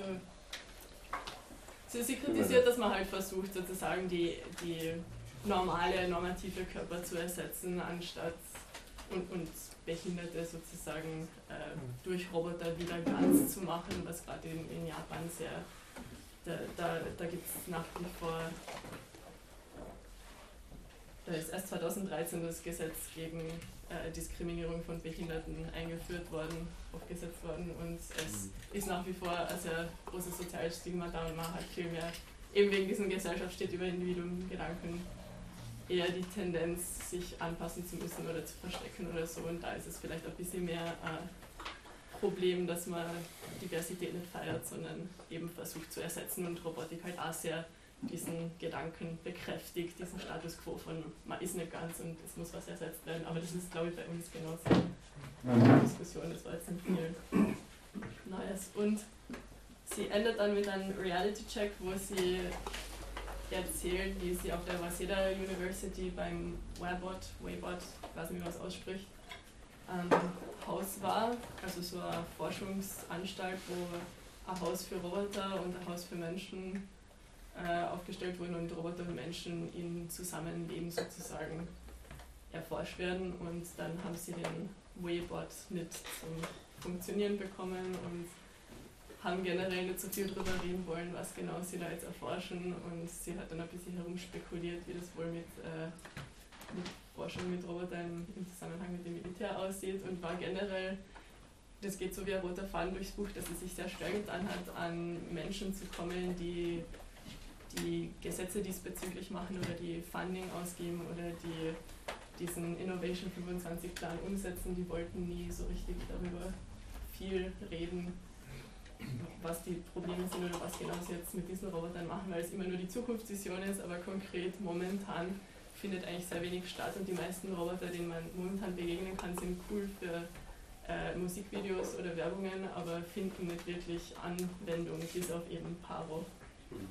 Also die meisten reisen dann von Konferenz zu Konferenz, so wie die bekannten Geminoids von Ishiguro, die genauso ausschauen wie er oder die so kurze Gespräche führen können, aber viel mehr ist da halt noch nicht, weil sie sind gleichzeitig sehr, sehr viele Jahre voraus, in, wie es sein könnte, aber es ist wirklich alles nur eine Fantasie, ist sozusagen die Konklusion von dem Buch, weil es weil wir die physische Manipulation von Objekten noch nicht hinkriegen. Und deswegen können Roboter halt in der physischen Welt nicht viel Sinnvolles machen und deswegen stagnieren alle diese Dinge noch. Also es ist irgendwie, sie, sie schließt es dann irgendwie damit, dass, dass Roboter sozusagen nur ein Propagandawerkzeug oder ein Gedankenkonstrukt sind, um über andere Probleme nachzudenken. Und die echten Roboter, mit denen man in Japan schon zusammenlebt, nicht wirklich als Roboter in diesem glorifizierten Fantasy-Sinne mhm. sieht, sondern sie sozusagen als Werkzeuge hinnimmt und nicht wirklich darüber nachdenkt. Das ist schon sehr interessant, also wieder auch kulturell unterschiedlich mit einer Grenze umgegangen wird, weil diese Grenze, die ist ja seit den 70er Jahren immer wieder stärker aufgetaucht, dass man gemerkt hat, Hui, die Rechner, die Computer generell, dann auch die Roboter können, deswegen heißen sie ja Rechner, können wahnsinnig gut rechnen. Ab einem gewissen Punkt natürlich deutlich besser als, als Mathematik-Weltmeister, falls es sowas gibt, Peter, oder eben auch äh, den Garry Kasparov, den Schachweltmeister 96, ist er in der bekannten Partie durch die Blue, also diesen IBM-Computer, besiegt worden. Also irgendwie, wenn man ein geschlossenes System hat, so, und da passiert an den Grundvariablen erstmal nicht so viel, dann kann man versuchen, was rausrechnen, rauskombinieren, sich schön einen Baum aufbauen, whatever, in, in abstrakte Höhen ohne Ende. Äh, scheint das mit Rechentechnik recht gut zu funktionieren. Aber tatsächlich, diese banalen sinnlichen Dinge, mhm. das ist ja dann bei, bei Weizenbaum, bei Dreifuß, das wäre quasi die westliche Sicht dann ab den 70er Jahren dann vermehrt kritisiert worden, zu sagen, ja, okay, aber ein Mensch kann ganz einfach laufen. Die Treppe hoch, die Treppe, da denkt man gar nicht drüber nach. Dann spielst du Fußball, da gehst du tanzen. Das kann man alles mit den Beinen machen, ohne Probleme. Und das ist ja das, wo sie sich momentan, also genau wie du sagst, das ist auch so mein Eindruck, sich die Zähne ausbeißen mit so einem Roboter. Der ist ja nach Fukushima ist das ja geboomt, also nach 2011, diesem Atomunfall, dass man einen Wettbewerb ins Leben gerufen hat, um Roboter über so einen Katastrophenparcours laufen zu lassen. Und dass ein Roboter in der Lage sein muss, da über Trümmer drüber zu steigen, eine Türklinke in einer für einen Menschen ganz normalen Höhe zu bedienen. Das ist unglaublich anspruchsvoll. Und das ist schon echt erstaunlich. Es ist interessant zu sehen, wie da also quasi auch mit so einer Grenze dann im Westen auf eine bestimmte Art und Weise umgegangen wird. Und so wie du es dargestellt hast, eben jetzt zum Beispiel in Japan dann auch wieder auf eine andere Art und Weise. Ich Also ich finde es interessant, dass, dass sie zusa- sozusagen sich herwünschen, was unser schlimmstes Horrorbild ist. Also dieser Film Her, der im Kino war und solche ähnlichen Bilder, wo man eine emotionale Verbindung zu etwas Leblosen oder wa- was ist Leben sozusagen aufstellt und es ist nicht echt sozusagen und in Japan ist es hm, alte Leute sind einsam, wir sollten äh, ihnen Roboter geben, damit sie jemanden haben zum Reden. Das wird auch wirklich Da ist ja diese Grenze Ja. ganz interessant, wo, wo wir im Westen sehr, sehr stark über äh, artifiziell und natürlich reden. Und das also, habe ich sehr interessant gefunden, was du gesagt hast, dass das in, aus, aus dem Buddhismus heraus äh, irgendwie diese Grenze nicht. Buddhismus, Shintoismus. Shintoismus, Entschuldigung. Dass im Shintoismus äh, die, diese Grenze nicht gezogen wird, dass es also, dass alles natürlich ist, dass Roboter Das- natürlich auch natürlich sind. Es gibt aber auch buddhistische Begräbnisse für inanimierte Objekte. Nur von den beiden. Ja gut, auch hier begraben Leute die Katzen. Das ist schon. Das ist aber ein animiertes Bild. Das ist kein Hausfrau. Eine Katze ist ein Pinsel. Darf ich, darf ich euch bitte nur jetzt, ich will es jetzt ein bisschen aktiver öffnen. Ihr habt natürlich alle bis jetzt auch schon eingeladen, was dazu zu sagen, aber ich will es jetzt aktiver öffnen. Regelt mit, bitte. Was ich interessant finde, also ich finde natürlich beide Bücher spannend. Äh, In der Realität ist es so, dass 95% aller existierenden Roboter Industrieroboter sind. Ja. Reden tut man über die restlichen 5% die ganze Zeit. Das ist, ist ganz klar. Also ich finde es sehr lustig, wenn man so, äh, gibt ja, das war eh schon vor 15 Jahren, ja, wo man versucht hat, also diese Zusammenarbeit von Roboter und Mensch, ja, und da rede ich jetzt nicht von irgendeinem, der mir den Hintern wischt, wenn ich selbst nicht mehr kann, sondern im Industriekontext, das ist ja ein Gerät, das hat ein gewiss, gewisses Gewicht, das heißt, wenn ich mit dem zusammenarbeite, muss der auf mich reagieren, weil wenn ich als Mensch eine schnelle Bewegung mache, muss der halt abstellen. Das heißt, ich kann diese Roboter teachen, wie man so schön sagt, und führe die halt in ihren Bewegungen. Das heißt, er verlangsamt dann halt seine Geschwindigkeit, wenn ein Mensch näher kommt. Wenn er ihm zu nahe kommt, bleibt er stehen zum Beispiel. Ja. Und kann aber über, über relativ, also natürlich mit hoher Rechenpower, aber trotzdem kann man dem also Dinge beibringen. Ja. Das sind aber dann einfach Bewegungen, die man im Entwicklungsprozess oder Produktionsprozess an einer Maschine braucht. Ja. Äh, Finde ich spannend und ich habe mich selbst dabei ertappt, wenn man diese Dinge so wirklich anschaut, das hat irgendwie was Menschliches. Also ich das sehe irgendwie komisch. Ja. Also, äh, und und äh, gab es ja mal so eine lustige Zitrönen-Werbung, wo der Roboter ein Auto lackiert hat und dann ist gerade kein Mensch in der Nähe gewesen, dann hat er sein Picasso drauf gemalt und dann Mhm. war wieder wer da und hat er wieder so mal lackiert. Ja. Also das ist, und ich glaube einfach, dass es eine irrsinnige Rolle spielt. Also ich, ich, natürlich, ich kenne mich jetzt mit Japan nicht so aus, aber das ist natürlich total spannend mit dem shintoistischen Gedanken.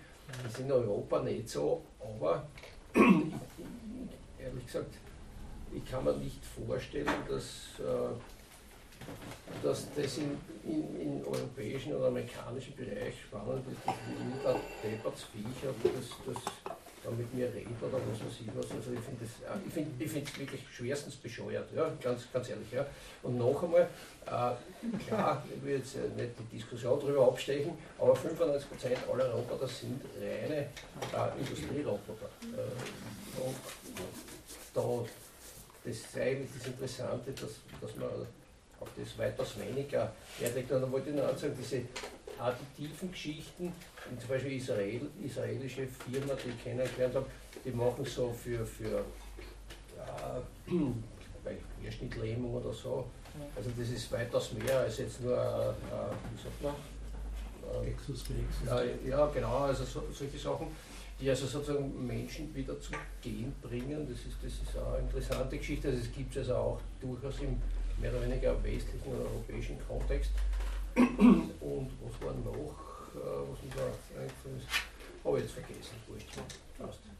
Ich meine, ich mein, der Punkt, den sie natürlich macht, ist in dem Buch auch, ist, dass das tatsächlich eine Regierungspolitik ist. Und deswegen Ja. stimmt es schon mit den 95 Prozent, aber wenn ich es richtig verstanden habe, das, was da Regierungsseite propagiert wird, sind tatsächlich Ja, ja, ja. der Ausbau dieser 5 Prozent. Da Ja. ist dieses ganze Buch. Ich meine, meine Frage dran ist eher, und das ist vielleicht auch eine Frage an die, die sich mit Japan auskennen, weil ich bin ein völliger Agnostiker, ist das wirklich Realität, was die da drin beschreiben? Mir erscheint es manchmal so überzeichnet, dass man, ich habe es extrem interessant gefunden, aber mich würde mal interessieren von Leuten, die schon mal, die das ein bisschen näher kennen im kulturellen Kontext, ist das wirklich so krass, wie es hier drin steht mit der alten Patriarchalismus und, und, und dieser Familien, dieser Familienfokussierung und dass, dass, dass Roboter? Das ja. Ja. Dann, ist es, dann empfehle ich es als Pflichtlektüre für uns alle. Ich glaube, es hat in erster Linie wirklich mit dem Menschenbild zu tun. Und wenn im Menschenbild das Individuum äh, keine Bedeutung hat oder bestenfalls als ein Baustein gesehen wird in einem größeren Organismus, äh, reduziert man die eigene Rolle. Also da ist es dann, das passt für mich da total schon zusammen. Ja.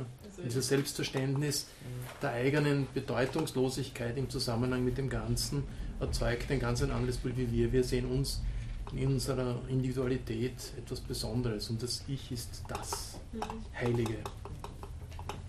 Darf ich mal jetzt Ja. obwohl ich jetzt ewig geredet habe? ja. Also, es ist auch so, dass in so Hollywood-Filmen oder Dramaserien sieht man schon diesen Unterschied zwischen Individuum und äh, größeres Wohl. Also in, in westlichen Blockbustern ist es meistens so, dass das Individuum sich gegen alles stellt, um sich selbst zu verwirklichen und das ist so der End-Outcome und äh, in Japan ist es eher so, dass man in einer Situation geworfen ist, wo man seine Schuld und seine Ehre gegenüber dem allen anderen irgendwie äh, in Kontrast dazu steht, was man wirklich will und am Ende entscheidet man sich für das Richtige, also für das, was für alle anderen am besten ist, aus Selbstlosigkeit und jetzt habe ich meinen zweiten Gedanken vergessen. Also auch die Helden der, Mhm. der Kinofilme sind anders gestrickt in dem Sinn. Bitte. Ich habe da noch ein paar Gedanken dazu gehabt, wie du gemeint hast, ähm, dass die Roboter ja wirklich alles mittlerweile abnehmen. Also ähm, so, vor allem wenn es eben um soziale Kompetenz auch geht mittlerweile halt, ne? auf eine Art und Weise.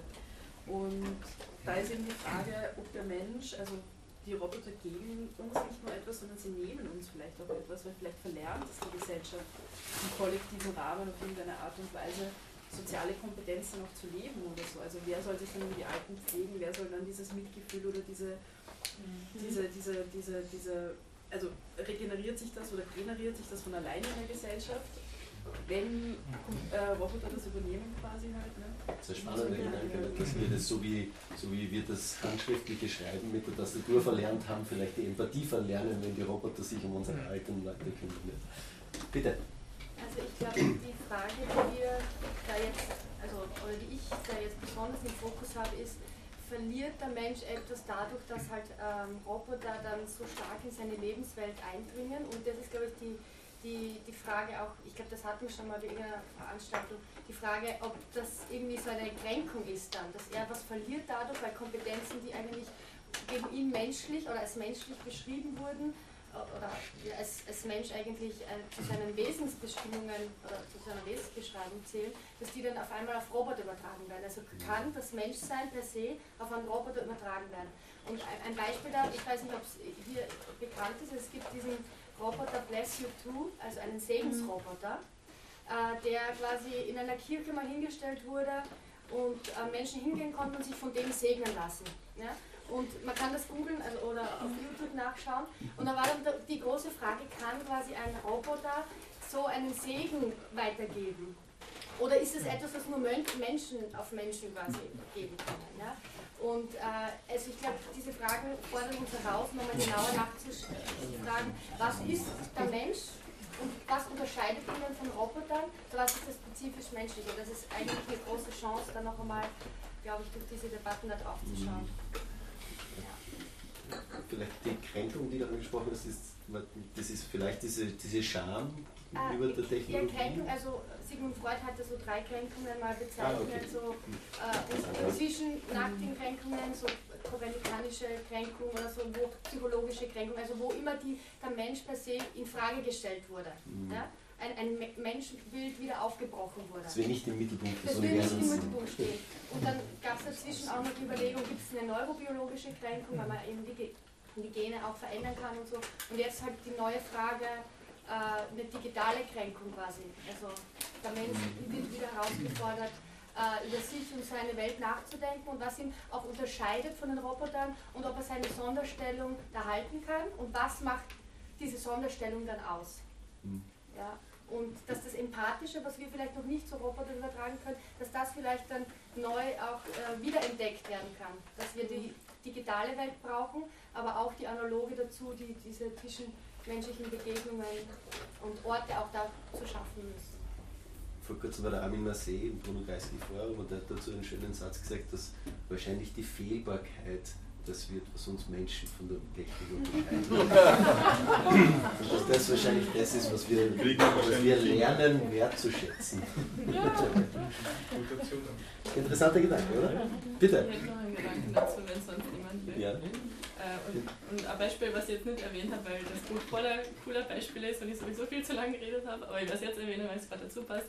Ähm, da ist die Autorin zu einem der Hauptakteure in diesen Innovation 25 gegangen und hat gefragt, äh, wieso zum Beispiel jetzt so formularische Berufe, die es in der japanischen, im japanischen Alltag zuhauf gibt, zum Beispiel Elevator Girls, die Aufzug fahren oder Empfangsdamen bei Restaurants, die sehr floskelartig sozusagen, wo man sich denken würde, das könnte leicht durch einen Roboter ersetzt werden, warum die nicht angepriesen werden als erste Instanz, wo man Roboter sozusagen, wa- warum werden Roboter als Nachrichtensprecherinnen oder Altenpflegerinnen oder so Berufe an, äh, vorgeschlagen in den Propagandamaterialien, wenn doch solche roboterartige, äh, meistens äh, in konsumieristischen Kontext Berufe viel besser dafür geeignet werden, weil sie so formularisch sind.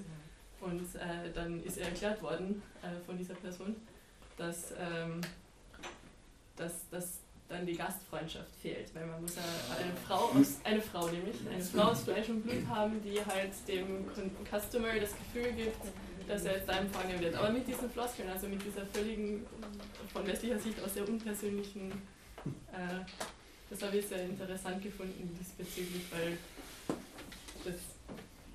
Das ganze neue, neue Bedeutung des Gesicht wahren. Ne? Wie war denn Ges- ein Roboter das Gesicht? Bitte. Ich habe die ganze Zeit mehr oder weniger unabsichtlich über Geografie nachgedacht, weil das Argument mit den Industrierobotern kam. Ich krieg den Bogen, ich schaff das. Dass das 95% sind. Da wollte ich nämlich kognitiv erstmal reinkrätschen. Aber ich bin schon quasi in meinem Gehirn schon, Moment mal, das sind doch aber eigentlich, wo bleibt, wo ist da noch Platz für diese berühmten 33% Roboter in der Landwirtschaft? über die nämlich noch weniger geredet wird. Und. Smart Farming, Precision Farming und sowas.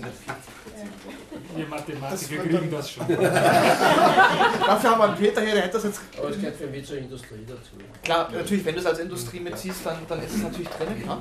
Ähm, und dann dachte ich, genau, wäre eine Lösung oder, oder Peter rechnet uns was zurecht. Also, wobei das eigentlich spannend wäre. Gut, machen wir das nächste Mal.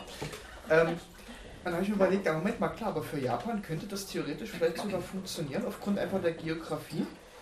Ähm, da gibt es ja einfach nicht so viel landwirtschaftliche Nutzflächen, wie es das in Mitteleuropa gibt. Das ist ein gewisser Segen. Selbst in Österreich mit den vielen Bergen gibt es ja ziemlich viel fruchtbares Ackerland. Ähm, das wäre jetzt also eine Frage, ob, ob da irgendwas in dem Buch drin steht. Und das andere ist natürlich die Insellage. Also wenn ich eine, eine Insel habe, die isoliert ist und ich die abschirme, das war ja wohl in der japanischen Geschichte so sehr lange, bis Mitte 19. Jahrhundert, also wo ein kompletter also Verschluss, also ne, Ignoranz gegenüber britischen Empire und so weiter Handelsbeziehungen der Fall war. Ähm, und wenn ich sowas habe, inklusive der Insellage, habe ich weniger Migration, als wenn ich eine Lage äh, im Kontinent habe. Da habe ich dann immer Zuwanderung, Abwanderung, whatever. Und da knallt dann natürlich so eine demografische Pyramide, die in Japan wohl so ähnlich sein soll wie in europäischen Industrieländern angeblich. Die, die hat dann ganz andere Wirkung, weil ich dann einfach den Ausfall an jungen, jüngeren Generationen, Angehörigen jüngerer Generation, äh, dann nicht so einfach durch Zuwanderung kompensieren kann, einfach durch die Insellage und verschiedene äh, weitere Probleme. Das wären einfach die Fragen, also welche Rolle die Geografie auch dabei spielt, bei bestimmten Entwicklungen der Robotik in Japan, ob da was drin steht oder ob das eher ein Haben wir Geografen heute da? Bitte. Ja, vor tausend Jahren gab es Ritter und die wurden mit Eisen so überladen, dass sie sich nicht mehr bewegen konnten und dann sind sie ausgestorben. Vielleicht werden wir jetzt mit der Digitalität so überladen, dass wir auch nicht mehr bewegen können. So eine Schusswaffe. Okay, das war die Schusswaffen. Äh, Schusswaffe man kann die Metapher ja noch rumdrehen. Die Rittermetapher ist ja super. Es, es gibt ja zwei, also soweit ich das weiß, in meinem nicht vorhandenen Wissen gibt es mindestens zwei Thesen zum, zum Verschwinden des Rittertums in Mitteleuropa. Das eine sind die Schusswaffen, also erst die Armbrustbolzen, dann die Musketen, die schlagen die Dinger einfach durch. So, da hilft für die Ritterrüstung nichts.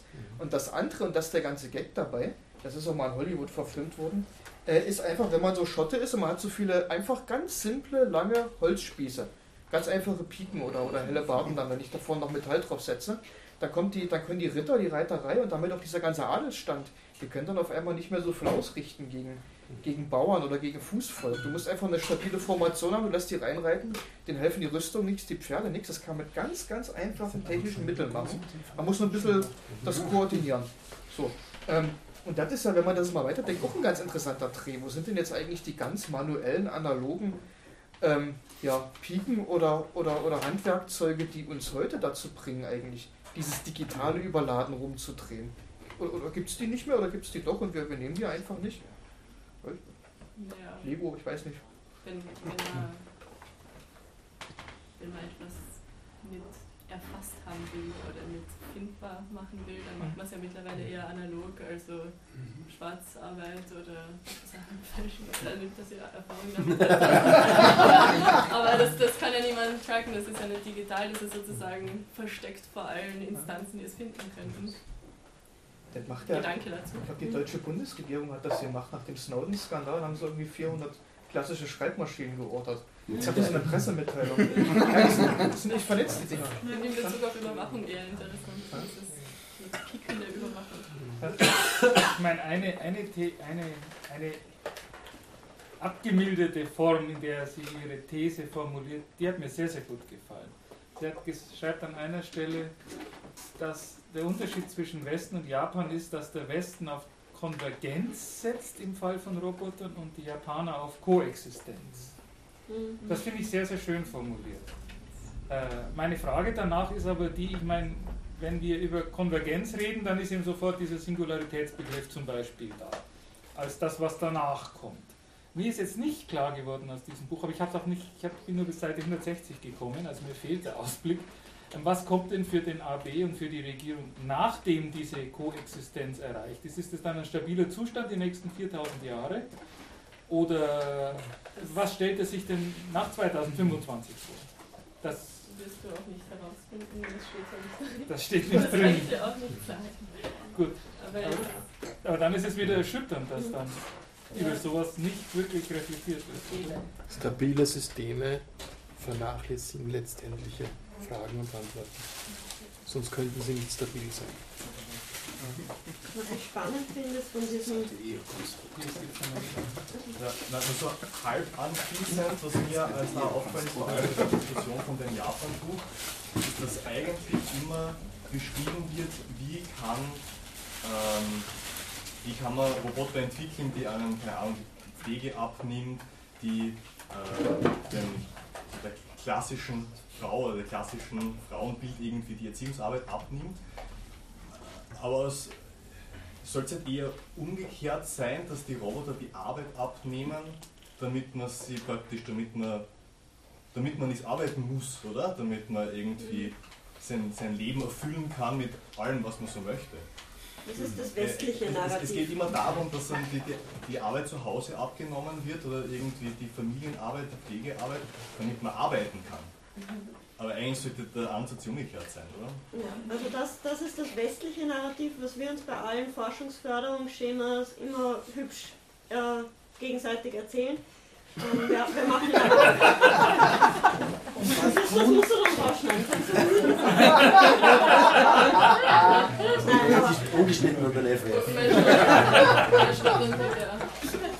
nein, aber ähm, in, in Europa haben wir ja auch auch ähm, das Thema, dass wir äh, Roboter für die Altenpflege entwickeln wollen und da fängt auch immer die Geschichte an mit, wir haben immer mehr ältere Menschen, wir haben immer weniger Pflegepersonal. Pflegepersonal ist super teuer, Pflegepersonal braucht hohe Skills in Wirklichkeit, Empathie etc.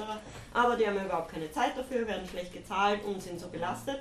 Wenn wir dann einen Pflegeroboter haben, der alle ähm, langweiligen, mühsamen, schwierigen Arbeiten in der Pflege übernimmt, sprich zum Beispiel äh, Wäsche aus dem Zimmer transportieren und wegbringen, ähm, ja, halt wo, wo schwer gehoben werden muss, wo Routinetätigkeiten passieren müssen, dann ist das Pflegepersonal endlich frei für sich wirklich um die Leute kümmern, für die emotionale Arbeit etc. Wenn du jetzt mit Pflegepersonal redest, sagt das Pflegepersonal, Leute, wenn ihr uns alle diese wiederholenden Tätigkeiten wegnehmt und die, wo ich mal alleine am Gang mit der Wäsche laufe, dann bin ich so ausgebrannt nach acht Stunden emotionaler Arbeit, dass ich diesen Job nicht machen kann. Das heißt, auch, auch diese, äh, dieses Narrativ, was wir uns hier immer wieder erzählen und auch bei Industrie 4.0 in der Robotik, naja, wenn wir jetzt dann mehr Industrieroboter haben und die kann man total flexibel einsetzen und in unterschiedlichen Linien und alles wird ganz großartig, und dann kann der Arbeiter in der Linie endlich kreative, schöpferische Tätigkeiten übernehmen. Und wenn wir uns jetzt anschauen, was wir bis jetzt hinkriegen, dann steht halt der Arbeiter neben dem Roboter, der die Tätigkeit macht und überwacht den Schadensfall oder wenn irgendwas schief geht. Ich finde das nicht besonders schöpferisch. Also ähm, die, die Idee von dem her, was wir uns erzählen, wofür wir Roboter entwickeln und was die tun sollen, ist immer den Menschen frei zu spielen. Aber wir wissen, kommt man vor, nicht so genau, wofür wir uns überhaupt freispielen wollen. Ja, da fährt der Kapitalismus quer. Ja. Ja, ja. In Wahrheit geht es darum, dass sie möglichst wenig Leute beschäftigen müssen und die Shareholder möglichst viel Kohle. Da kommt ein Buch, das wir das letzte Mal auf den Tisch gelegt haben und dann nicht diskutiert haben, den Brecht, die, die Utopie für die digitale Gesellschaft, der in diesem Buch ganz massiv für das bedingungslose Grundeinkommen im Zusammenhang mit der Digitalisierung und Produktivitätssteigerungen darin zu investieren, dass wir uns alle äh, freispielen im Sinne, nämlich auch nicht, nicht nur von der Arbeit, sondern auch von diesen, von diesen Kapitalismusfehlern. Bitte, du jetzt. Ja, ganz kurz. Ähm, ich muss da nochmal einhaken. Also ich finde gerade auch dieses im Zusammenhang mit dem Arbeitsbegriff war dieser Unterschied ziemlich spannend, weil mir kommt vor, in Europa ist es einerseits so, ähm, dass es gibt da zwei Schienen irgendwie. Die einen sprechen immer davon, dass Roboter nehmen quasi den Menschen die Arbeit weg. Ne? Das ist so ein Mhm. Big Topic, das man immer wieder hört. Die Mhm. Lösung dafür, die die EU vorschlägt und die auch auf EU, in EU-Gremien sich gegenseitig die Wissenschaftler und die Forschungsförderer erzählen, ist die, wir machen kollaborative Robotik. Ja. Passiert einmal, sage ich, in sehr kleine Mhm. Realität und ich weiß nicht, ob das Wir wirklich sind auch technisch einfach noch nicht Kost- so weit für diese kollaborative Robotik, Kann die, sein, die ja, wir uns genau. da erzählen. Auf jeden Fall finde ich, finde ich das einmal sehr interessant. Ähm, und äh, das, das gleichzeitig ist es aber so, dass das ja heißt, die, die nehmen uns die Arbeit weg. Und was wollen wir dann, was würde man dann mit dieser Zeit machen, die man hat? Das wäre ja eigentlich nur total logisch, wenn man dann hergehen würde und sagen, okay, ja, dann kann ich mir, habe ich endlich Zeit für meine Familie. Ne? Hätte ich Zeit für die, für die älteren Leute in meiner Familie und für die, für die älteren Leute, äh, für die Jungen, für die Kinder. Und in Japan scheint es ja genau umgekehrt zu sein. Die, von vornherein geht es darum, dass man die, die, genau diese Bereiche robotischer setzt, damit man mehr arbeiten kann, obwohl das Land vollkommen durchindustrialisiert ist, soweit ich das. Finde ich total spannend. Und das Zweite, was ich vielleicht noch vorher sagen wollte, zu den Dingen, die immer ausgelassen werden, weil ich das auch sehr spannend finde, ist für mich ein ganz ein Riesenthema, das halt, über das halt sehr schwierig ist, anständig zu berichten, sind militärische Roboter, die halt definitiv existieren. Jede Raketenabwehr ist ein Roboter, jede, fast jede Rakete ist ein Roboter, meiner Ansicht nach. Das ist ein, ein Riesenthema, das, das, das unglaublich arge ähm, äh, Auswirkungen haben kann auf, auf uns alle und der, die Wirkung kann einfach so, so, so ganz krass ähm, sein für uns alle und gleichzeitig sehe ich aber, dass, dass gerade in dem Bereich das total wesentlich wäre, dass man diese, ich sage jetzt mal, ethischen Grundbegriffe klärt. Also gibt es demnächst ein Buch. Ah. Und sobald dieses Buch endlich fertig ist, werden wir das ja hier am Podium diskutieren, weil er schreibt Muss mal Lego bauen, das dauert er schreibt gerade dran. Das ist auf jeden Fall ein Thema in einer der nächsten Sessions, das super wichtig ist. Klammer zu, ich wollte nur ein bisschen Werbung machen. Achso, okay. Das Buch. Hattest du es oder was? Ja. Ähm, ja, mir ist davor auch sehr viel eingefallen und ich weiß es jetzt nicht mehr genau. ähm, ähm, nein, ich finde es ganz spannend, dieser westliche Technikdiskurs finde ich immer sehr spannend, weil der immer mit der Verheißung herkommt, jetzt ganz abseits von der Robotik und so weiter. Das ist ja ein klassisches Narrativ in der Moderne, die, nein, eigentlich eher in der Spätmoderne. Technik wird uns dann die Arbeit abnehmen und, ähm, und wir haben dann Zeit eben, wie schon gesagt, für diese kreative Arbeiten, aber die Realität zeigt halt, es ist nicht so. Das ist ein ganz schönes ähm, ich weiß nicht, ob Sie das kennen, Kursbuch. Das war, war ein, eine Zeitschrift verlegt von Hans-Magnus Enzensberger. Ähm, und da gibt es eine Diskussion, wo er mit Rudi Dutschke und noch ein paar anderen Leuten eine Diskussion führt über, wie sieht unsere Zukunft aus in der industrialisierten Gesellschaft. Und das ist total lustig zu lesen, weil sie halt quasi so Visionen spinnen, wie wir in Zukunft leben werden mit der Industrialisierung und was alles automatisiert wird. Und die Leute arbeiten nur noch vier Stunden und die restliche Zeit diskutieren sie dann in, äh, wird in den Fabriken diskutiert und so weiter. Ähm, ist total lustig, aber die Realität zeigt halt, es ist nicht so. Sondern immer dann, wenn diese Aufgaben automatisiert werden, ähm, da kommt eben der Kapitalismus wieder ins Spiel.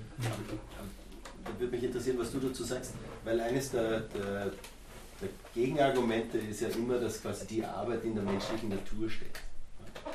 Und die Frage ist ja, ob diese Lohnarbeit, wie wir sie heute kennen, tatsächlich in der Natur steckt oder ob das auch eine Idee der Moderne war. Ganz sicher nicht. Also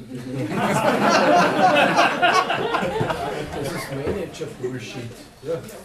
Aber das ist das, was man. Das, das, das auch, das ist nicht nur Manager-Bullshit, das, das ist zum Beispiel auch das Narrativ, das in Österreich ganz viele Gewerkschaften fahren das Überarbeiten äh, der Identitätsstiftung ist.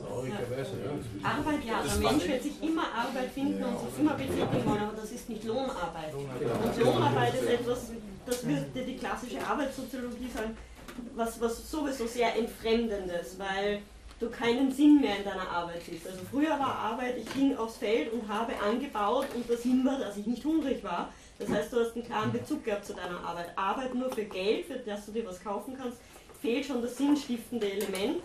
Und schon deswegen ist, haben manche Soziologen gehofft, dass sich das Konzept der Lohnarbeit sehr schnell abnutzen wird. Dort sind wir noch nicht, aber. Und deswegen sind wir alle auf der Uni. Ne?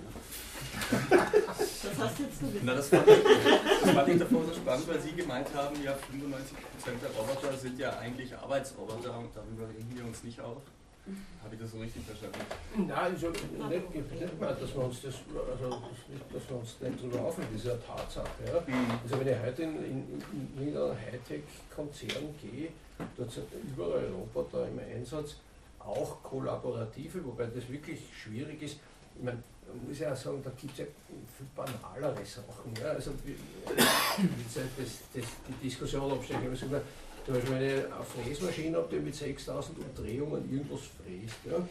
Da ist man dann irgendwann draufgekommen, dass es vielleicht nicht schlecht wäre, wenn man um die Maschine eine Einhausung hätte, weil wenn das Werkzeug reißt und das fährt aus mit einer Geschwindigkeit, dass äh, da gibt es nicht einen Toten, sondern drei, wenn so viele neu rumstehen. Ja. Also das sind, das sind ganz banale Sachen, die aber genauso wichtig sind. Also in der Industrie mhm. ist das Alltag. Ja. Also ich, ich glaube wirklich, dass man unterscheiden muss, diese, diese humanoiden Geschichten, wo dann irgendein Roboter auf der Geige was kratzt, was man alle, alle Haare aufstellt. Ja. Also, äh, mir ist vorher das immer entfallen. Also wer kennt den Boston Dynamics? Ja. ja. Also das ist ja eine der Firmen, die da wahrscheinlich, also wenn man, wenn man sieht, da gab es ja diesen, diesen vierhaxigen Hund, mhm ein furchtbares Drogen bei einem Lärm gemacht, das ist ein Wahnsinn. Den haben sie jetzt ja weiterentwickelt, also der ist schon viel graziler unterwegs. Jetzt haben sie ja schon eine Figur, die quasi wie ein Mensch aufrecht geht, mhm. also als Militär, äh, also als Soldatenersatz, was ich ja total crazy finde. Was die andere Seite ist, dass man zum Beispiel mit diesen Robotern Schutzanzüge testet. Ja? Also man macht neue, neue Gewebe für Schutzanzüge, zieht das an und kann an dem ausprobieren, also nur Material schauen, sozusagen, wenn, wenn, das, wenn der Schutzanzug nicht halt, äh, äh, kann also Tests machen, das ist ja auch wieder interessant. Ja. Also, Sinnstiftende Arbeit für den Roten. ja, das schon. Ja, ja. Und viel wichtiger als, also das, das haben wir jetzt dort, also sozusagen, was kann ich zum Beispiel an, an, an Arbeitnehmer einen Schutzanzug anziehen, der wirklich dann auch schützt im Ernstfall und nicht nur am Papier steht irgendwas. Das kann ich über solche Sachen testen, das ist meiner Meinung nach viel wichtiger, wie irgendein Roboter, den der Opa passt eigentlich, das sind, das sind die Kinder und Kindeskinder sein. Ja. Ja gut, interessant ist es natürlich trotzdem, dass das so in die Familie Ja. integriert ist. Ja. Ich meine, eine andere These, die ich auch interessant fand, war, dass in Japan immer wichtig ist, Robotern ein Geschlecht zuzuweisen. Also es gibt Mhm. einfach männliche und weibliche Roboter. Und ich schaue jetzt die ganze Zeit diesen, dieses Artefakt hier vor uns an und das wird uns der Michael sicher verraten können, ist das ein Männlein oder ein Weiblein. Ich kann es also nicht erkennen. Coole Augen. Das ist ein. Das ist, also auf der Anleitung steht drauf, das ist ein Kodi, dein mechanischer Coding-Roboter. Wow, ich zeichne deine Ideen. genau, das, das steht ja auch drauf. Das Ding hat fünf Funktionen. Ne, es ist ja Weihnachten, Zeit der Besinnlichkeit, der Liebe, des gelingenden Sozialverhaltens. Jetzt wieder Tränen der Weihnachtsbaum, weil, das, weil die Xbox veraltet ist. Also es ist immer das Gleiche. So, ne? Also auf jeden Fall wird da mal eine große Erwartungshaltung aufgebaut. Ich bin ja so Fan davon, dann einfach zu sagen, man soll die Feste so feiern, wie sie sind. Und sich gar nicht die Erwartungshaltung immer intellektuell so ganz hochschrauben. Äh, deswegen einfach mal als unverbindliche Anregung, auch für ganz große Kinder, hochinteressant, dieses Gerät hier. Das Ding heißt Kudi. Ähm, es ist transgender, sage ich jetzt einfach mal so, es darf jeder sich selber dann zurechtlegen, weil je nachdem von welcher Seite man sich das Gerät anguckt, findet man unterschiedliche Geschlechtsmerkmale, deswegen konnte ich im weiteren Sinne lässt sich der Roboter aber als humanoid bezeichnen, weil hier oben das hat keine Funktion. Das ist einfach Optik, damit die kleinen und großen Kinder sich freuen und sowas kaufen. Hat er hier so Augen und sowas wie Ohren, da drin sind die Batterien, das ist alles toll. Also das hat schon irgendwie eine menschähnliche Erscheinung mit dem Kopf, ganz grob gesagt. So, das Ding kostet ein Fuffi ungefähr. Ne? Also gibt viele, viele andere Roboter, wir machen für nichts Werbung, kann man überall kaufen, beim kleinen regionalen Händler hier in Wien um die Ecke. Natürlich, das ist alles sozial. So, jetzt seht ihr schon, ich mache jetzt zweimal Klack und das ist der eigentliche Clou dabei. Man kann, so, jetzt wir haben ja vorhin über die Paro-Robbe geredet. Ich schweife mal kurz ab. Retardierendes Moment. Diese Paro-Robbe habe ich auch mal in echt gesehen. Ich kenne da von Pflegefachkräften die Aussage dazu, dass diese Paro-Robbe ein großes Problem hat. Die hat ein weißes Wuschelfell. Alles ganz nett, alles ganz schön. Aber für die Hy- Hygiene zum Beispiel in der Pflegeeinrichtung eher problematisch. Ich habe die besagte Person dann zitiert und schwuppdiwupps lagen dann nach meinem Vortrag vorne neben dieser Robbe, die alle mal angucken konnten, Handschuhe. Ganz interessant. Ich habe mir diese Handschuhe dann mal angezogen und diese Paro-Robbe mal ausprobiert. So, ne? Also was, was das Ding alles so kann, mal damit ein bisschen getanzt und dann angeschrien, alles ausprobiert. Und die hat so eine gewisse Mechanik, dass man so quasi den Rücken so, also auch bewegt und so, ne? Alles so Kopf und wunderbar.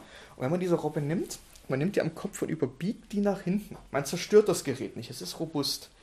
Macht das Gerät ein ganz grausames Knack- und Knarzgeräusch der Mechanik. Also das klingt, als ob man der armen da das Rückgrat, alles Mögliche bricht. Ganz interessant, so viel zum Thema Uncanny Valley, da wird dann die niedliche Robbe dann ganz schnell gruselig.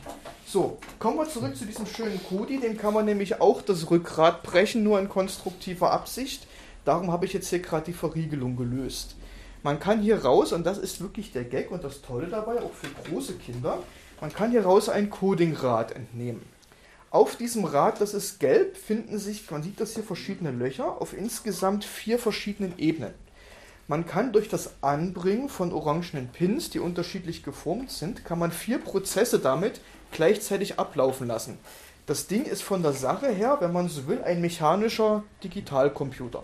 Ganz simpel. Das wäre so Industrie 3.0, wenn man so will, ab 1970, wenn wir dann Computer nehmen. Industrie 4.0 wäre es, wenn das Gerät jetzt noch vernetzt wäre, ist es nicht. Ich sag's nur so, für alle, die noch ein bisschen Bildung haben wollen am heutigen Abend, meine sehr geehrten Damen und Herren. da muss immer rhetorisch sein. So, man kann das also programmieren. Und das ist wirklich eine ganz coole Sache. Also man kann sich da ganz viele Sequenzen ausdenken. Das funktioniert so, hier ist ein Motor drin, der treibt das Gerät hier nach vorne. Rollt. So, jetzt hat man hier links eine Bremse. Wenn ihr Kontakt drauf trifft, senkt die sich ab. Das heißt, das linke Rad ist ausgehebelt. Also 0 heißt, man ist in digitale Sprache übersetzt, Rad greift. 1 heißt, Rad greift nicht, also Drehung. So. Das Ganze auf der anderen Seite. Zack, Drehung. Gebe ich beide Räder auf diese Stellung, zack, wird er komplett ausgehebelt und steht. So. Das sind die Sequenzen 1 und 2, rechtes, linkes Rad. Dann haben wir hier in der Mitte einen Schalter. Das wäre die Sequenz 4, die parallel ausgeführt wird, vorwärts, rückwärts fahren. Also 0 vorwärts, gehe ich auf Wert 1 in einem Zeitintervall, weil sie das Rad mit konstanter Geschwindigkeit dreht, fährt er rückwärts. So, bei 3 und Nummer 4, das sind die hier oben aufliegenden Blöcke, die kann man alle umstecken, wie man lustig ist, da kann man sich tolle Sequenzen ausdenken. Das ist dann die jeweilige Zusatzfunktion. Also entweder, dass er einen Stift hält und Ideen zeichnet, wie du schon richtig vorgelesen hast, der kann irgendwie auch Fußball spielen, alles mögliche, ich habe den Gabelstapler mal dran gebaut. Wenn das hier oben greift, dann wird entsprechend dieser Greifsequenz dann hier diese Apparatur in Gang gesetzt. So, jetzt setze ich das Rad mal ein. Wir werden gleich sehen, ob ich in der Lage bin, das sensomotorisch gelingend hinzubekommen. Jawohl, das klappt schon mal. Nummer 3 und Nummer 4. Und das Rad dreht sich dann irgendwie. Das Rad dreht sich und die Drehbewegung ist konstant und damit läuft dieses Programm, das durch diese orangenen Pins repräsentiert wird, also bis es durch ist und dann fängt es von vorne an. Und das kann man, also da kann man ganze, ganze Weihnachten, ganzen Winter rumkriegen, das kann man ja alles manuell zurecht programmieren, wie man da Lust hat. Der schenkt es sicher kein Ende. So, jetzt schauen wir mal, was passiert. Ich hoffe, der Tisch, der, der Platz reicht irgendwie. Ich habe ich hab ja, hab ja nichts äh, verballert bei dem. Wir schauen, was passiert. Batterien sind frisch, mal gucken. Gabelstaplerfunktion. Ja, jetzt fährt er vorwärts. So, Mechanik greift, genau. Jetzt geht die Sequenz zum Anheben, ist eingeleitet und er ist ausgebremst. Jetzt dreht er sich. Jetzt fährt er. Uncanny, Uncanny Valley. Uncanny Valley. So, ich setze ihn mal zurück, damit er nicht runterfällt. Genau.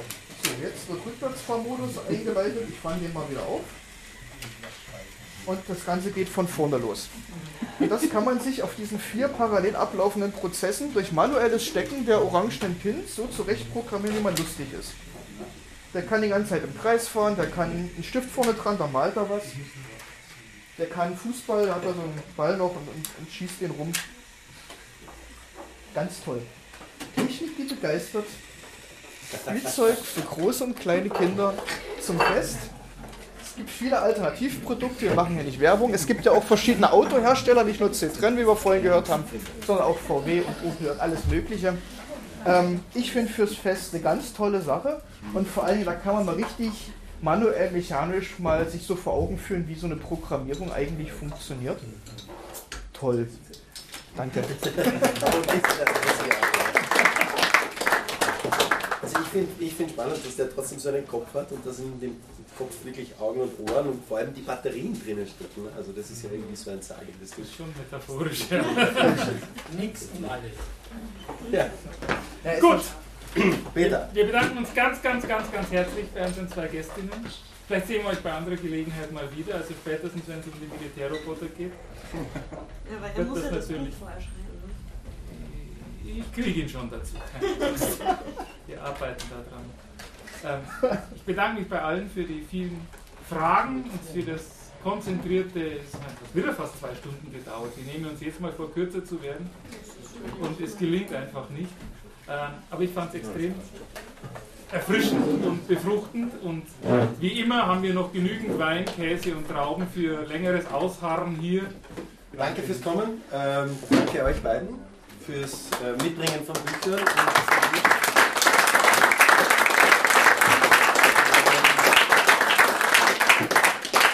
Ja, bitte da bleiben, bitte weiter diskutieren ähm, und wir freuen uns schon dann auf den Jänner.